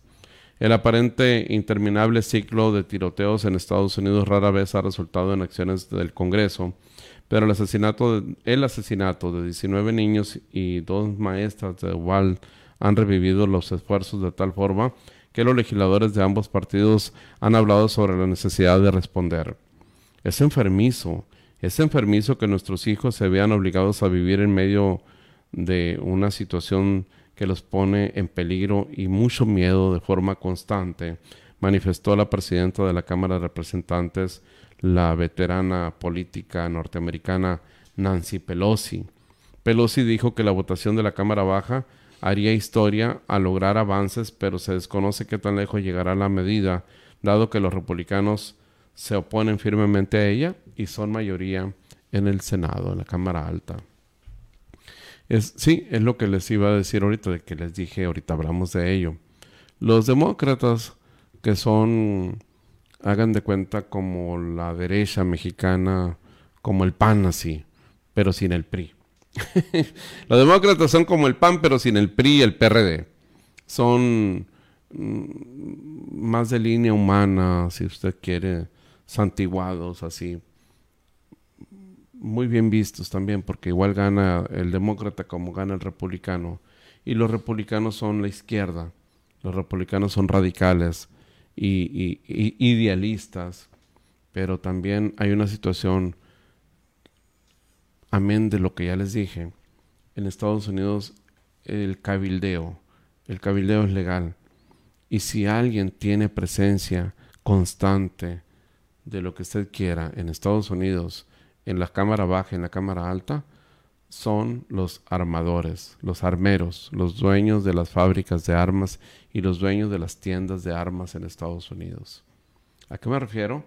Que cuando hay una situación como la que ahorita está viviendo Estados Unidos, ¡zas! se dispersa, ¿no? El dinero, el que te apoyo, que, que necesitas, que te doy, es algo que es muy sabido y está conocidísimo, sucede en Estados Unidos. El cabildeo, famoso cabildeo, se le llama así, pero en sí es el hacer lo que se tenga que hacer, pero las leyes no pasan. En este caso, pasó, hay una presión muy fuerte de, la sociedad norteamericana que le está exigiendo a los políticos que, que pongan freno. En este momento lo que más manifiesta la gente es que cualquier joven, cualquier persona, eh, joven o persona, con los mínimos requisitos, sin ser diestro siquiera, o sea, no ocupan tener un adiestramiento, capacidad física, mental, psicológica, va y con una facilidad compra un arma en Estados Unidos. Dicen que es más fácil obtener un arma que obtener un permiso para conducir, una licencia. Es más engorroso porque para poder manejar en Estados Unidos sí ocupas un curso, esto, aquello, y te piden mil cosas, incluso edad. Y, e ir a una tienda eh, de armas es más fácil entrar y comprar un arma. Entonces ahorita la sociedad está dividida. La sociedad está exigiendo a los políticos que pongan control, que bajen, que suban la edad para que un joven pueda comprar armas o para que ya los menores de edad no puedan tener acceso a comprar armas, que regulen la cuestión de las redes sociales donde se venden muchas armas también, que están infestados de gentes que venden armas por internet y ahí no hay un control, que busquen el control. Le están pidiendo también a los políticos eh, regular el tema de las armerías. Hay más armerías que escuelas, hay más armerías que Starbucks. Hay un, ejemplo que se sacó ahí de que hay más, hay más tiendas de armas que cafeterías en Estados Unidos. Y así ejemplos muchos donde eh, servicios básicos esenciales son menos que los que significa una armería, una venta de armas. Los republicanos ya lograron esa mayoría en la Cámara Baja lo aprueban, pero ellos mismos dicen se va a atorar en el Senado porque los senadores no van a votar a favor, los senadores son republicanos la mayoría, y ahí van a atorar la ley. Es como un mal necesario, ¿no? Ah, pues déjalos, déjalos que, que aprueben abajo, pero acá arriba es donde vamos a controlar. ¿Verdad? Como los abogados, ¿no? Dicen que es más fácil defender a un, a un delincuente en la cárcel que fuera de la cárcel. O sea, pasa todos los trámites, fiscalía, o sea, ministerio público, y ya una vez juzgado o vinculado a un proceso, es más fácil sacarlo de la cárcel que evitar que entre. Así, así me lo imagino, ¿no? Es más fácil dejar que lo aprueben abajo, pero hay que meterle lo que sea necesario arriba a, a los senadores. Con todo respeto, pero es Vox Populi, todo el mundo lo dice y el cabildeo es legal en Estados Unidos, ¿verdad, Martínez? Es legal. En México no está regulado el, cabildeo. Aquí sí está, aparte de mal visto, es ilegal que algún legislador... Lo que está pasando ahorita, la acusación que tiene Ricardo Anaya, todas las bancadas del PRI, del PAN que aprobaron la, ley eh, energética en el pasado, hoy están, la reforma, ¿no? La reforma energética están acusados de, pues de, pues, muchos delitos, entre ellos el haber adquirido dinero de manera ilícita para votar por una ley. En Estados Unidos no, allá se canta de otra manera la canción. Así las cosas. Números. Tiroteos en Estados Unidos en cifras. Tiroteo de Ubalde, el más letal en lo que va del 2022. Sí, porque recientemente ha habido muchos, ¿no? Muertos por armas de fuego, 7.626 personas. 27 en escuelas. Población de color... 213 tiroteos, de los cuales 27 son escuelas. Población de personas de color, por no decir así, son 52% de las víctimas mortales por armas de fuego. 52% han sido personas de color, lo que, lo que supone una cuestión racista, ¿no? O, de los latinos también. Los más mortíferos, 1999, Escuela de Columbine, Colorado, 13 muertos, 23 heridos. 2012, Escuela de Sandy Hook, en Connecticut, 26 muertos. 2018, Instituto de Secundaria Florida, 17 muertos. 2022, Escuela de, Escuela de Primaria en Uvalde, Texas, al menos 21 fallecidos, 19 niños y dos maestros, dos adultos. Desde 1999 los tiroteos en escuelas, 185 muertos, 369 heridos, del 99 a la fecha. 200 personas al día resultan heridas por armas de fuego en Estados Unidos. Al día. El 30% de la población dice tener armas de fuego en su casa. Donde están los puntitos rojos es donde ha habido tiroteos. Y, y, no curiosamente, sino que coincide que son los estados que tienen esa, esa libertad legal que la ley permite el que haya dispendio, no sea venta indiscriminada de armas. Washington, Nueva York. Bueno, nada más en este año son los puntitos rojos. California. Afortunadamente, y afortunadamente lo digo como tal y por el hecho de ser nuestros vecinos, fíjate cómo está la frontera con México. No hay tantos eventos, no hay tantos eventos así de alto impacto. Ahí está Arizona, Phoenix. aparece Phoenix con un caso no reciente. Nuevo México 1, Texas, pero más hacia el este, ¿no? Texas. No es tanto con la frontera con México, aunque el punto más grueso es Ubalde, que es el, que ahora sí puso en debate pues a los norteamericanos. Tiroteos masivos en Estados Unidos, Sacramento, Las Vegas, Los Ángeles, Phoenix, Dallas, Dumas, Charleston, Chicago, Uvalde, mira, Grandototel, el punto, ¿no? Y lo marcan como así para exaltar el, el, más alto impacto, ¿no? Nueva York, Washington, Buffalo, híjole, tienen un problema muy serio. No tenemos nada de qué asustarnos. Yo lo comentaba la semana pasada, no tenemos nada de qué sorprendernos. Aquí suceden eventos todos los días y a todas horas y muere más gente en México que en Estados Unidos resultado de, de una situación de encono que hay Acá el problema son el enfrentamiento que hay con las bandas del crimen organizado, que hay una, lucha de poder muy fuerte en la que desafortunadamente muere mucha gente y entre ellos muchos inocentes. En Estados Unidos también hay enfrentamiento del crimen organizado mucho, pero esto que estamos viendo es un fenómeno de tiroteos en la que personas, jovencitos, salen a la calle a matar. Entonces esto es algo que le dicen, no sabes qué onda, pues puedes estar en un centro comercial, una escuela, en la calle, o sea, no sabes en qué momento te va a salir una persona que salió a matar. Esos son los puntitos rojos. Por eso, sí, pues debes de estar siempre alerta, atento. Ustedes que van o viven en Estados Unidos, pues ya se la saben. ¿Qué les voy a contar? Yo que estoy acá, ustedes ya saben cómo, cómo deben de actuar, ¿verdad?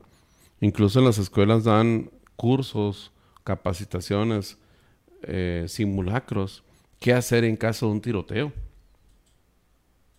Acá en México también hay simulacros, pero contra incendios, contra temblores. Y sí, también recientemente se han estado dando adiestramientos, conocimientos a los niños qué hacer en caso de una balacera.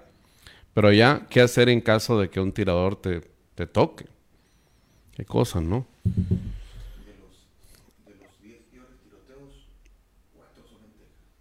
Sí.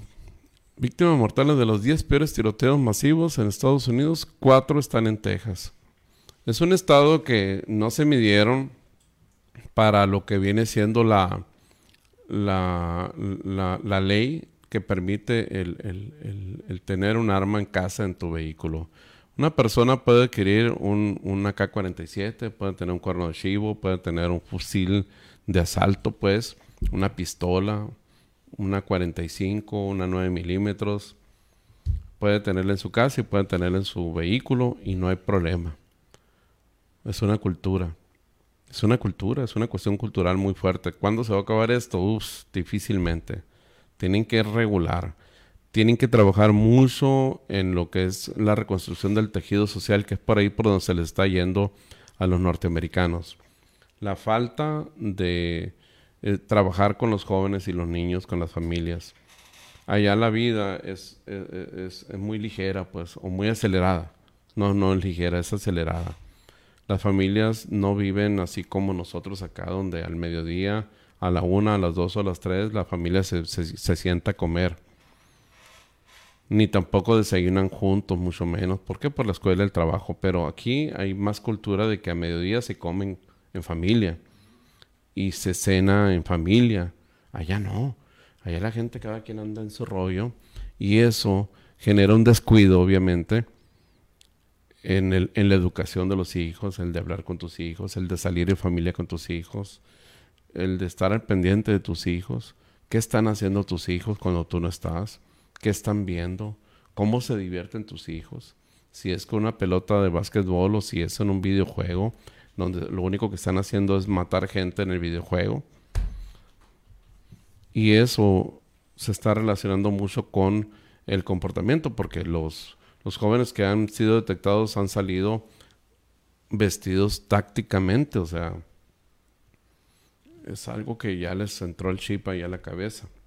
En fin, hacemos una pausa, vamos a un corte rápido y volvemos con más noticias. Pro One, autopartes electromecánicas con el Pati Romero. Tiene para usted las refacciones electromecánicas y mucho más para su automóvil, camiones o maquinaria. Bandas, valeros, amortiguadores, retenes, acumuladores, aceites de diversas marcas y accesorios de todo tipo. Pro One en cuatro ubicaciones. En la comisaría La Y, en Avenida N entre calles 8 y 9, en el Boulevard de la Colonia Aviación esquina con Carretera Internacional y en la Colonia La Granja. Teléfono para servicio a domicilio 637-37-268-28. Somos Pro One, los número uno en atención y precio en Caborca, Sonora.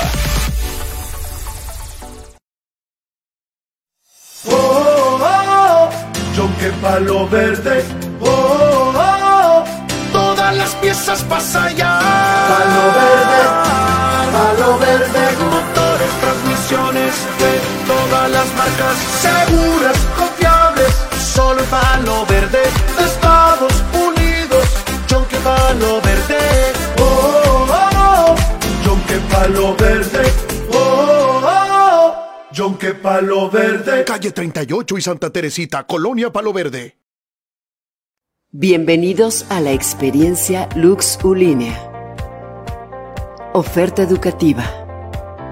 Doctorado. Ciencias de la Educación. Maestría. Ética. Fiscal. Dirección y Mercadotecnia Desarrollo docente. Gestión y dirección del deporte. Ingeniería web. Especialidad. Coaching de negocios. Licenciatura. Ingeniería industrial. Contaduría. Derecho. Marketing digital. Administración de empresas. Economía y Finanzas. Lux Ulinea, la universidad global más grande. Ah, no. la detención ciudadana, no, no se puede. Fíjense que Industrias Peñoles y Frenillo PLC fueron distinguidas como empresas socialmente responsables durante este año ya. Es un reconocimiento actual con este reconocimiento como empresas socialmente responsables, se refrenda el compromiso y respeto por la ética, la gente, el medio ambiente y las comunidades con las que se tiene presencia. Peñoles y Frenillo PLC fueron reconocidas por 21 y 14 años consecutivos respectivamente con el distintivo Empresa Socialmente Responsable, otorgado por el Centro Mexicano para la Filantropía. Con este galardón reiteran su compromiso social y ambiental, garantizando por el fortalecimiento de los lazos de confianza y transparencia con las comunidades en las que se opera, eh, los proyectos de exploración, mineros, metalúrgicos, químicos y de energía. Rafael Rebollar, director general de Fresnillo PLC, coincide en que la responsabilidad social empresarial es parte inherente de estas compañías, pues desde su creación y durante toda su trayectoria han trabajado de manera comprometida con aportar valores agregando a las comunidades mediante sus iniciativas con impacto positivo social y ambiental. La empresa mexicana Peñoles, que este año cumple 135 años de trabajo en el sector minero, y su empresa hermana Fresnillo PLC laboran para su compromiso bajo el compromiso con el progreso de, las, de los habitantes de las comunidades donde operan, la salud, La educación, seguridad, medio ambiente, relaciones comunitarias, ética y cultura son ejes que conducen a la operación de una minera sustentable. Peñoles y Frenillo refrendan su compromiso de ser empresas de clase mundial que enorgullecen y dignifican a los trabajadores, ofreciendo oportunidades de desarrollo. El distintivo desafía para seguir siendo mejores y superar las expectativas en el desarrollo y bienestar de México. Fíjense que el comandante de la 45 Zona Militar ofreció a estudiantes de la Universidad Tecnológica de Nogales una charla sobre la cultura de la seguridad. El día de ayer, el general de brigada diplomado de Estado Mayor Marco Antonio Álvarez Reyes, comandante de la 45 Zona Militar, asistió a la Universidad Tecnológica de Nogales con el propósito de exponer ante los alumnos de referida institución el tema de difusión de la cultura de seguridad nacional. El distinguido expositor también contó con la presencia de los directores académicos y administrativos de la institución, quienes agradecieron el acercamiento, disponibilidad y el apoyo manifestado por el personal militar de la 45 Zona Militar y de la 107 Compañía de la Guardia Nacional. Al concluir la exposición del tema, el general de brigada diplomado de Estado Mayor Marco Antonio Álvarez Reyes, acompañado del rector de la Universidad Cuauhtémoc Martínez Ciraite, para inaugurar la obra fotográfica titulada Ejército y Fuerza Aérea Mexicanos, la Gran Fuerza de México, la cual, consta de 64 imágenes que refieren la gran labor social que realiza el ejército mexicano en territorio nacional. Durante el evento también se contó con la presencia del segundo suboficial de la Guardia Nacional, Valeriano de la Cruz Domínguez, comandante de la 107 Compañía de la Guardia Nacional, con estas acciones, la Secretaría de la Defensa Nacional contribuye para que la Universidad Tecnológica de Nogales continúe siendo un nicho cultural donde la comunidad pueda acudir desde el miércoles 8, o sea, desde ayer, hasta el próximo 10 de junio, en horario escolar para admirar esta gran exposición fotográfica. Muy bien. Eh, como todos los días, fíjense que las cuadrillas de limpieza de los servicios públicos municipales del Ayuntamiento de Caborca están trabajando desde las 5 de la mañana para lograr el municipio limpio que merecemos los caborquenses. Qué buena frase me aventé, ¿verdad? Y esto lo hago para exaltar esta bonita labor que hacen estas personas, hombres y mujeres, en su mayoría mujeres, que pertenecen a la cuadrilla de limpieza de servicios públicos, que se, le, se avientan una labor titánica, muy buena, excelente, de reconocerse y de agradecerles, por supuesto, por esta labor. Es su trabajo, pero yo siento que no hay sueldo que remunere tanto esfuerzo, tanto trabajo, tanta dedicación y que lo hacen cantando, lo hacen con gusto, lo hacen pese a todas las broncas que puedan traer en su cabeza, hacer una labor encomiable en favor de la imagen y la limpieza de nuestro municipio de Caborca, Sonora. Eh, miren, los chamises que son tan espinosos, ¿no? Son los chamises así verde, no los puedes tocar porque te alguatas, te, te, te, espinas. Y, las espinas son muy tremendas. Te duelen las manos con si te espinas con, con chamises. Y estas mujeres, estos hombres también hacen esta, esta labor encomiable. Es la secundaria general. ¿O no? Yo agarré estas fotos que subieron ahí en, la página del ayuntamiento porque dije esto merece un reconocimiento y que hay que agradecerles, hay que reconocerles y hay que echarles porras. Y ojalá les suban el sueldo. ahí sí no le va a gustar al tesorero, pero, pero ojalá que sí sea muy bien remunerado su trabajo que hacen. ¿eh? Ellos son los que recogen toda la basura que tira la gente cochinona. No se vale. Pero bueno, es su trabajo.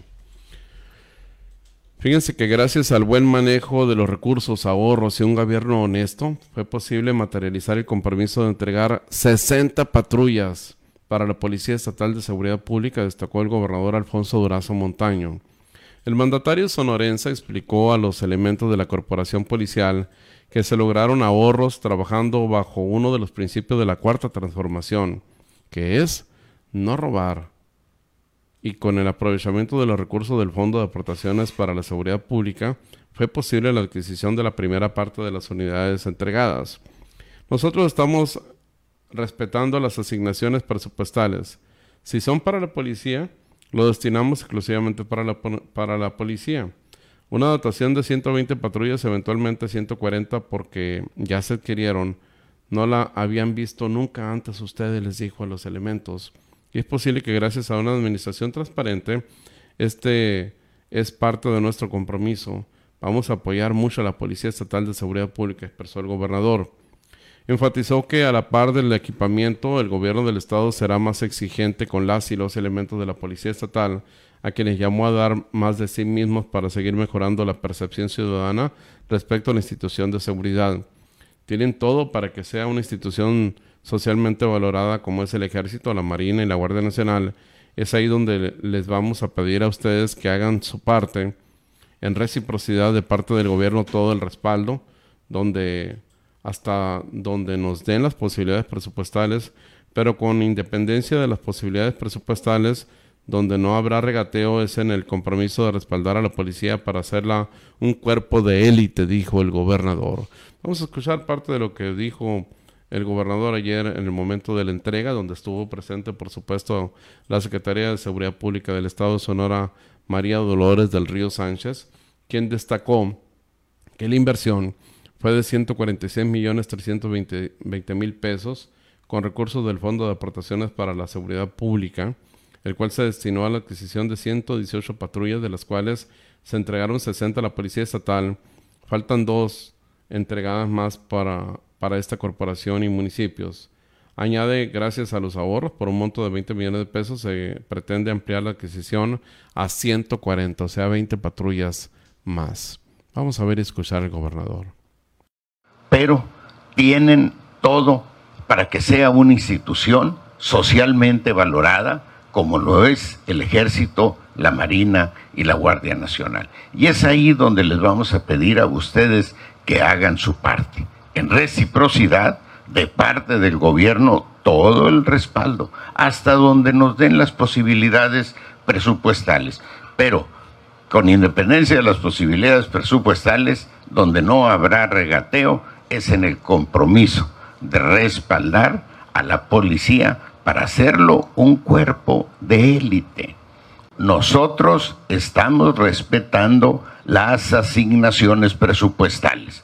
Si son para la policía, lo destinamos exclusivamente a la policía.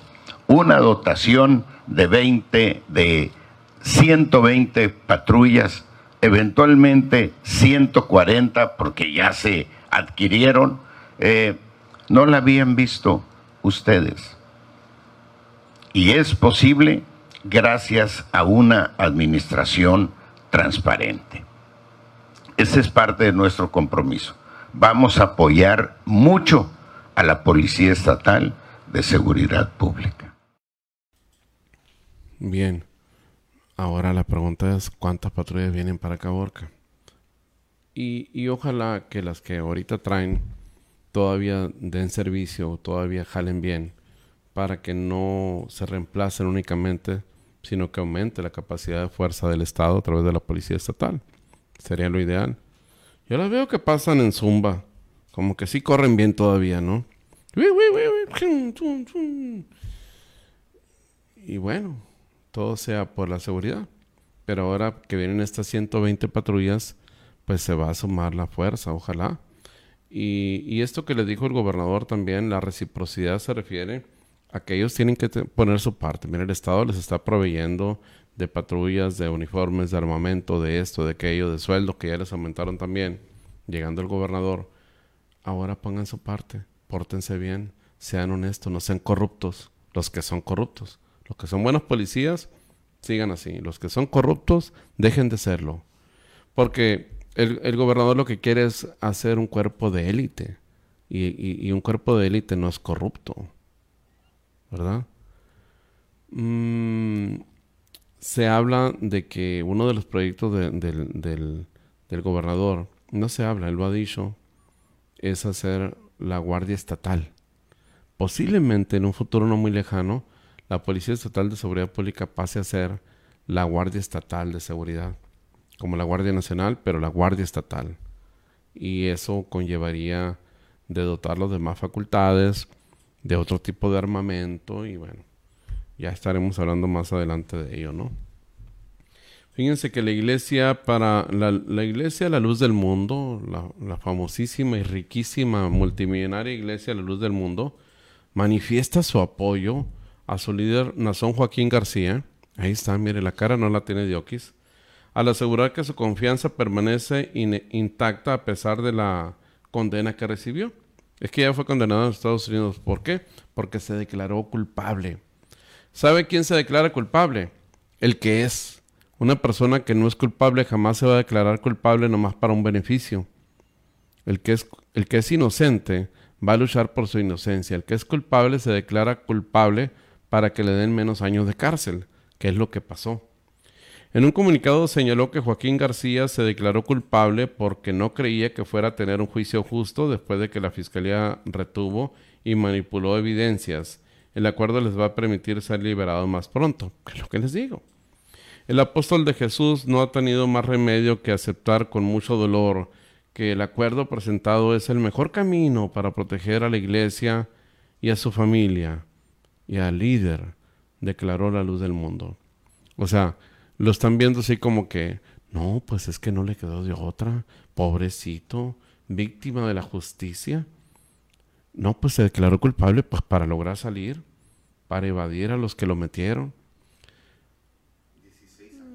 están enfermos junto con él. Personas que piensan que es inocente y que por eso se declaró que es inocente porque se declaró inocente para tener menos sentencia, están mal. Este señor es culpable. Las evidencias que lo incriminan son tremendas, testimonios fuertísimos de gente que abusó de ellas, de su confianza para empezar. Para empezar. El apóstol de, Jesucristo no ha tenido más remedio que aceptar con mucho dolor el acuerdo presentado, porque él se decía apóstol de, Jesucristo. La iglesia destacó que desde su detención en el 2019, Nazón Joaquín fue sometido a un proceso en el que le suprimieron, escondieron, fabricaron y alteraron pruebas. Detalló que después de que la defensa finalmente obtuviera pruebas de su inocencia, el tribunal dictaminó que no se permitiría a la defensa utilizar los materiales en el juicio, impidiendo así que se pudiera interrogar a los denunciantes y cuestionar sus alegatos. Manifestamos públicamente nuestro apoyo al apóstol de Jesucristo, nuestra confianza. En él permanece intacta con pleno conocimiento de su integridad, su conducta y su trabajo. Aseguró la Iglesia al asegurar que él seguiría al frente de la luz del mundo desde donde se encuentre sigue siendo el, líder de la iglesia, es un mártir, pues, para los miembros de la luz del mundo, ¿no? Los abogados defensores habían dicho que la fiscalía operaba bajo una descabellada teoría legal de que Joaquín García usó coerción espiritual para obtener placer sexual. Esta es una fantasía aparentemente inventada sin fundamentos, dijo el abogado Alan Jackson en un documento presentado al tribunal. Joaquín García se declaró culpable a cambio, la fiscalía desechó 16 acusaciones. Fíjense qué dato. El abuelo, el abuelito de Joaquín Nazón García fundó la iglesia fundamentalista cristiana en 1926 en Guadalajara, Jalisco, México. Joaquín García asumió el papel de apóstol después de que su padre Samuel Joaquín Flores murió en el 2014. La iglesia ha intentado cultivar una imagen de apego a las leyes en México donde tiene al menos 1.8 millones de feligreses. En Estados Unidos cuenta con alrededor de un millón de miembros de esta iglesia. Y es una iglesia con orígenes mexicanos, que es generacional, o sea, la fundó su abuelo, la continuó su, el padre de Joaquín y cuando murió su padre, él tomó la rienda del, del negocio, perdón, de la iglesia. qué vago soy, qué vago. No, no, no, no, no, sí tiene muchas evidencias. Consiguieron que no fueran presentadas muchas otras. Pero hay evidencias tremendas, testimonios. Les tomaba videos, sí, tremendo. El negocio, dije. Mm, tenemos un corte. Vamos a ese último, no por eso es el final. Tenemos muchas noticias todavía, no se despeguen. Ya volvemos. Fresnillo PLC, a través de Minera Penmont en coordinación con Fundación Teletón Sonora y el DIF Caborca, realizó el primer encuentro de inclusión para crear conciencia sobre la importancia de generar una sociedad más participativa e inclusiva. Durante los días que se celebró el encuentro, se presentaron seis conferencias y siete talleres, los cuales ayudaron a sensibilizar a los más de 160 maestros, terapeutas físicos, psicólogos, médicos, así como padres de familia. Las actividades estuvieron a cargo de personal especializado del CRIT Sonora, así como expositores locales, quienes brindaron contenidos enfocados en promover herramientas que permitan a la sociedad ser más incluyentes y en donde se erradique cualquier diferenciador para la población vulnerable. Con todos estos esfuerzos, Fresnillo PLC reitera su compromiso con la construcción de comunidades más inclusivas en todos los aspectos prioritarios de bienestar como es la salud.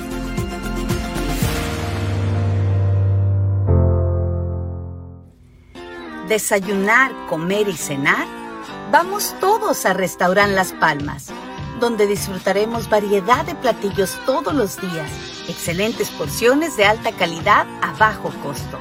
En Restaurant Las Palmas también podrás saborear pizzas, hamburguesas, baguette, hot dogs, burritos, ensaladas y todo lo que se te antoje. Mmm, tú nada más pídelo, estamos para atenderte. Restaurant Las Palmas junto a la gasolinera Conox Anexo, carretera internacional, salida Pitiquito en Caborca, Sonora.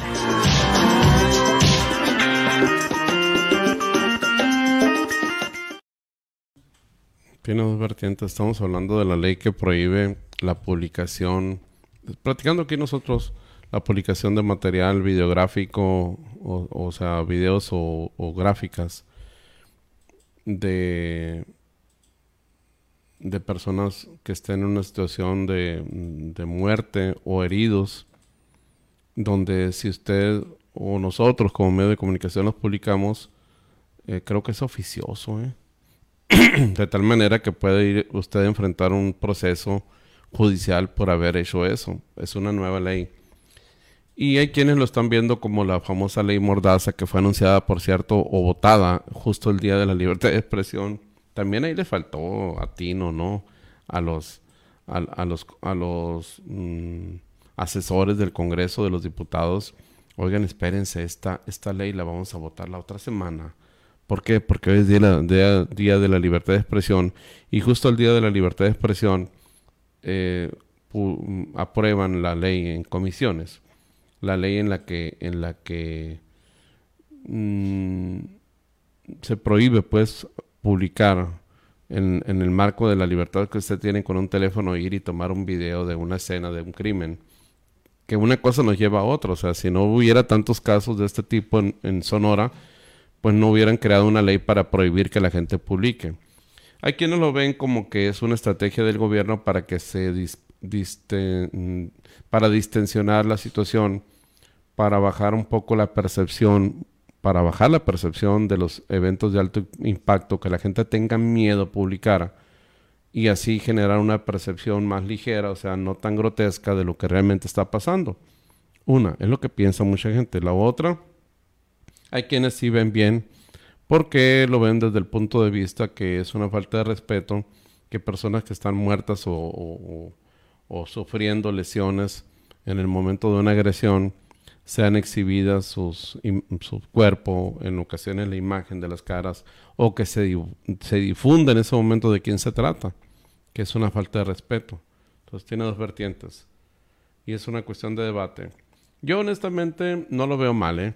porque sí debemos de tener respeto y por respeto a la gente y por respeto de una cuestión cultural, porque hoy en día una cuenta de Facebook tiene acceso niños, muchos jóvenes, y lo que menos debemos de meterles en su cabecita para no enturbiarles es eso.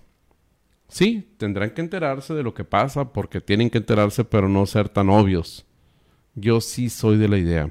Pero también soy de la idea que, que en el fondo puede tener un, motivo de decir, oye, ¿qué tal si queremos esta ley para, pues para que la gente no ande publicando y que menos gente se entere de lo que pasa?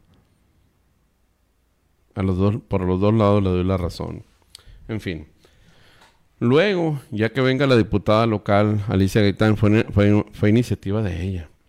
¿Te acuerdas? Ella sometió ingresó la iniciativa de ley que prohíbe a la gente grabar, transmitir o grabar escenas de crimen. Es todo un caso. hablando de, bueno, o más bien cambiando de tema, la familia Walton Pinner, ¿quiénes son ellos? ¿quiénes son Walton, Walton, Walton? Walmart quiere decir.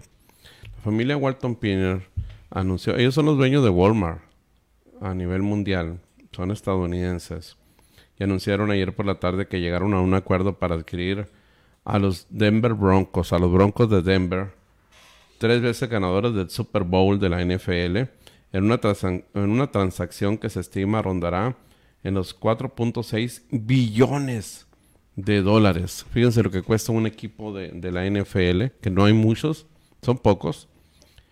4.6 billones de dólares. Ay, fírmale el cheque, ¿verdad? ¿Qué, ¿Qué, les cuesta? Son los de las familias más ricas del mundo, los dueños de Walmart. Estamos encantados de, de ser seleccionados para seguir con la compraventa de los Denver Broncos.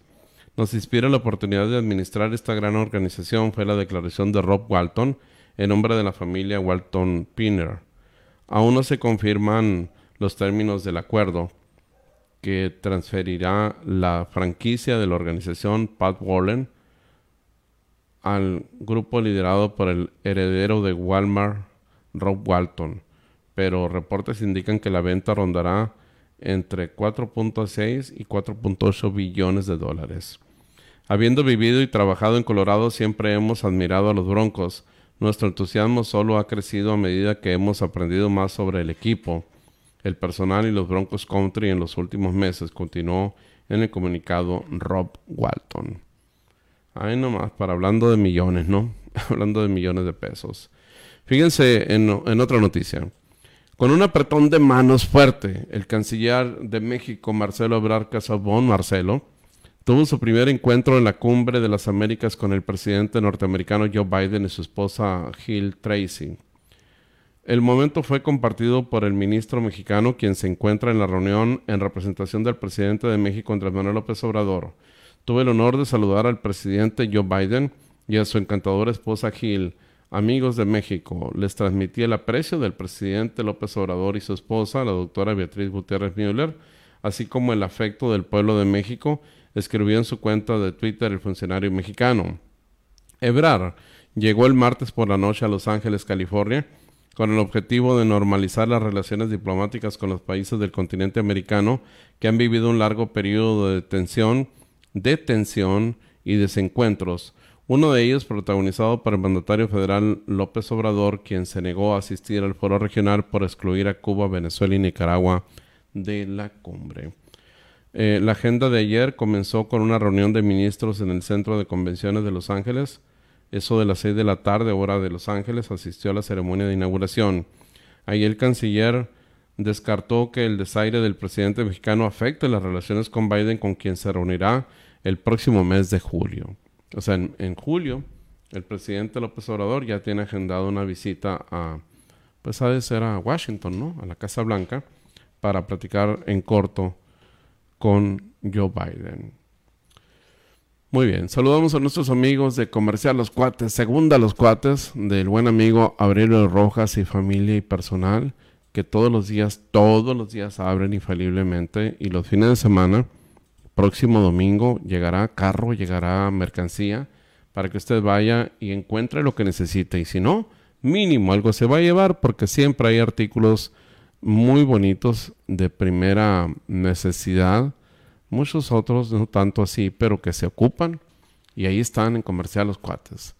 Para la oficina, para el taller, para eh, las actividades agrícolas, para la casa, para la cocina, para todo, para el recreo también, artículos para hacer o más bien eh, para el ejercicio como este, ahí lo encuentra, para hacer palomitas también al estilo viejito, ¿no? De las películas. Muy bien. Comercial Los Cuatro, Avenida M, entre 5 y 6. ¿Sabe usted qué es la sologamia?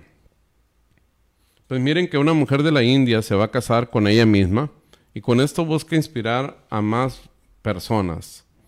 Kashama Bindu Es una joven de 24 años nacida en Vadodara, en la India, que sobrepasó un poco el concepto del amor propio, esto tras declarar que ya tiene todo listo para contraer nupcias con ella misma, en una práctica que se ha hecho más habitual en el mundo y se denomina la sologamia.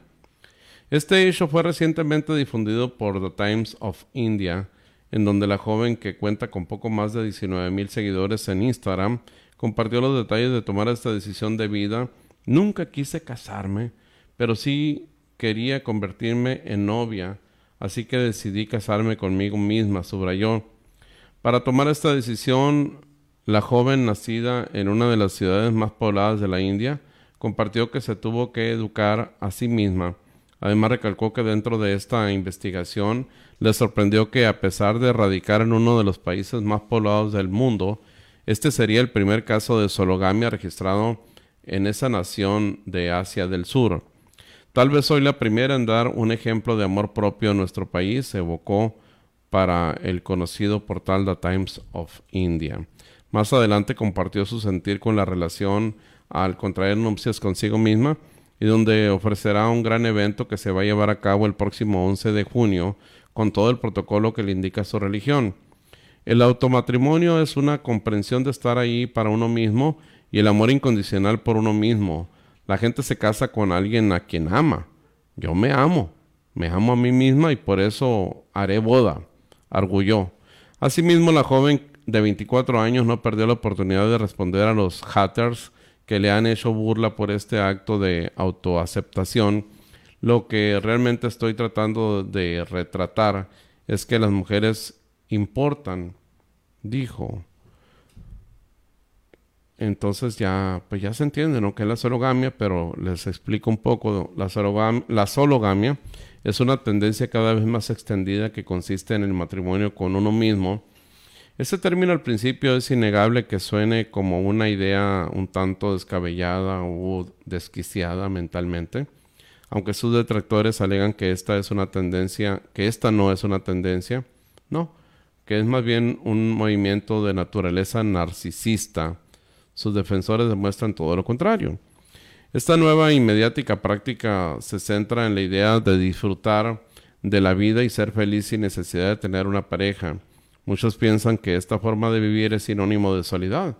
Sin embargo, según las personas que la han practicado, estas rechazan la necesidad de encontrar a la media naranja para alcanzar la felicidad.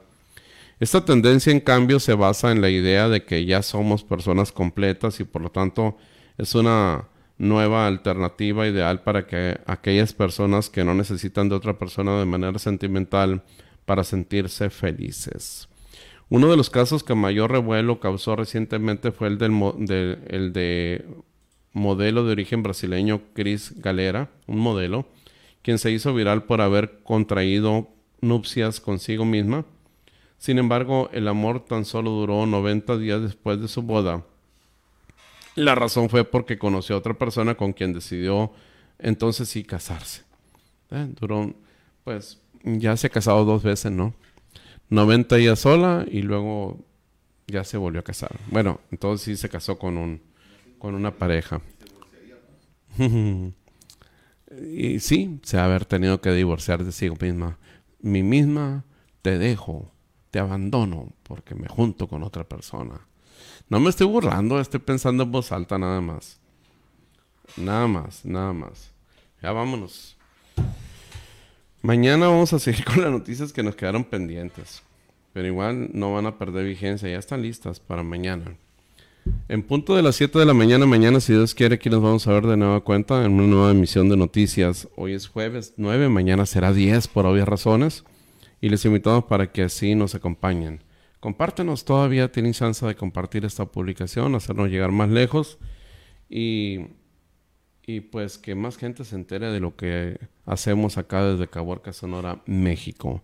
A nombre del equipo de trabajo de nuestro productor Martín Villegas, les agradecemos su atención.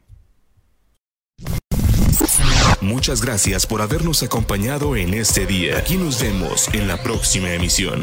Noticias con Julio Mojica. Thanks.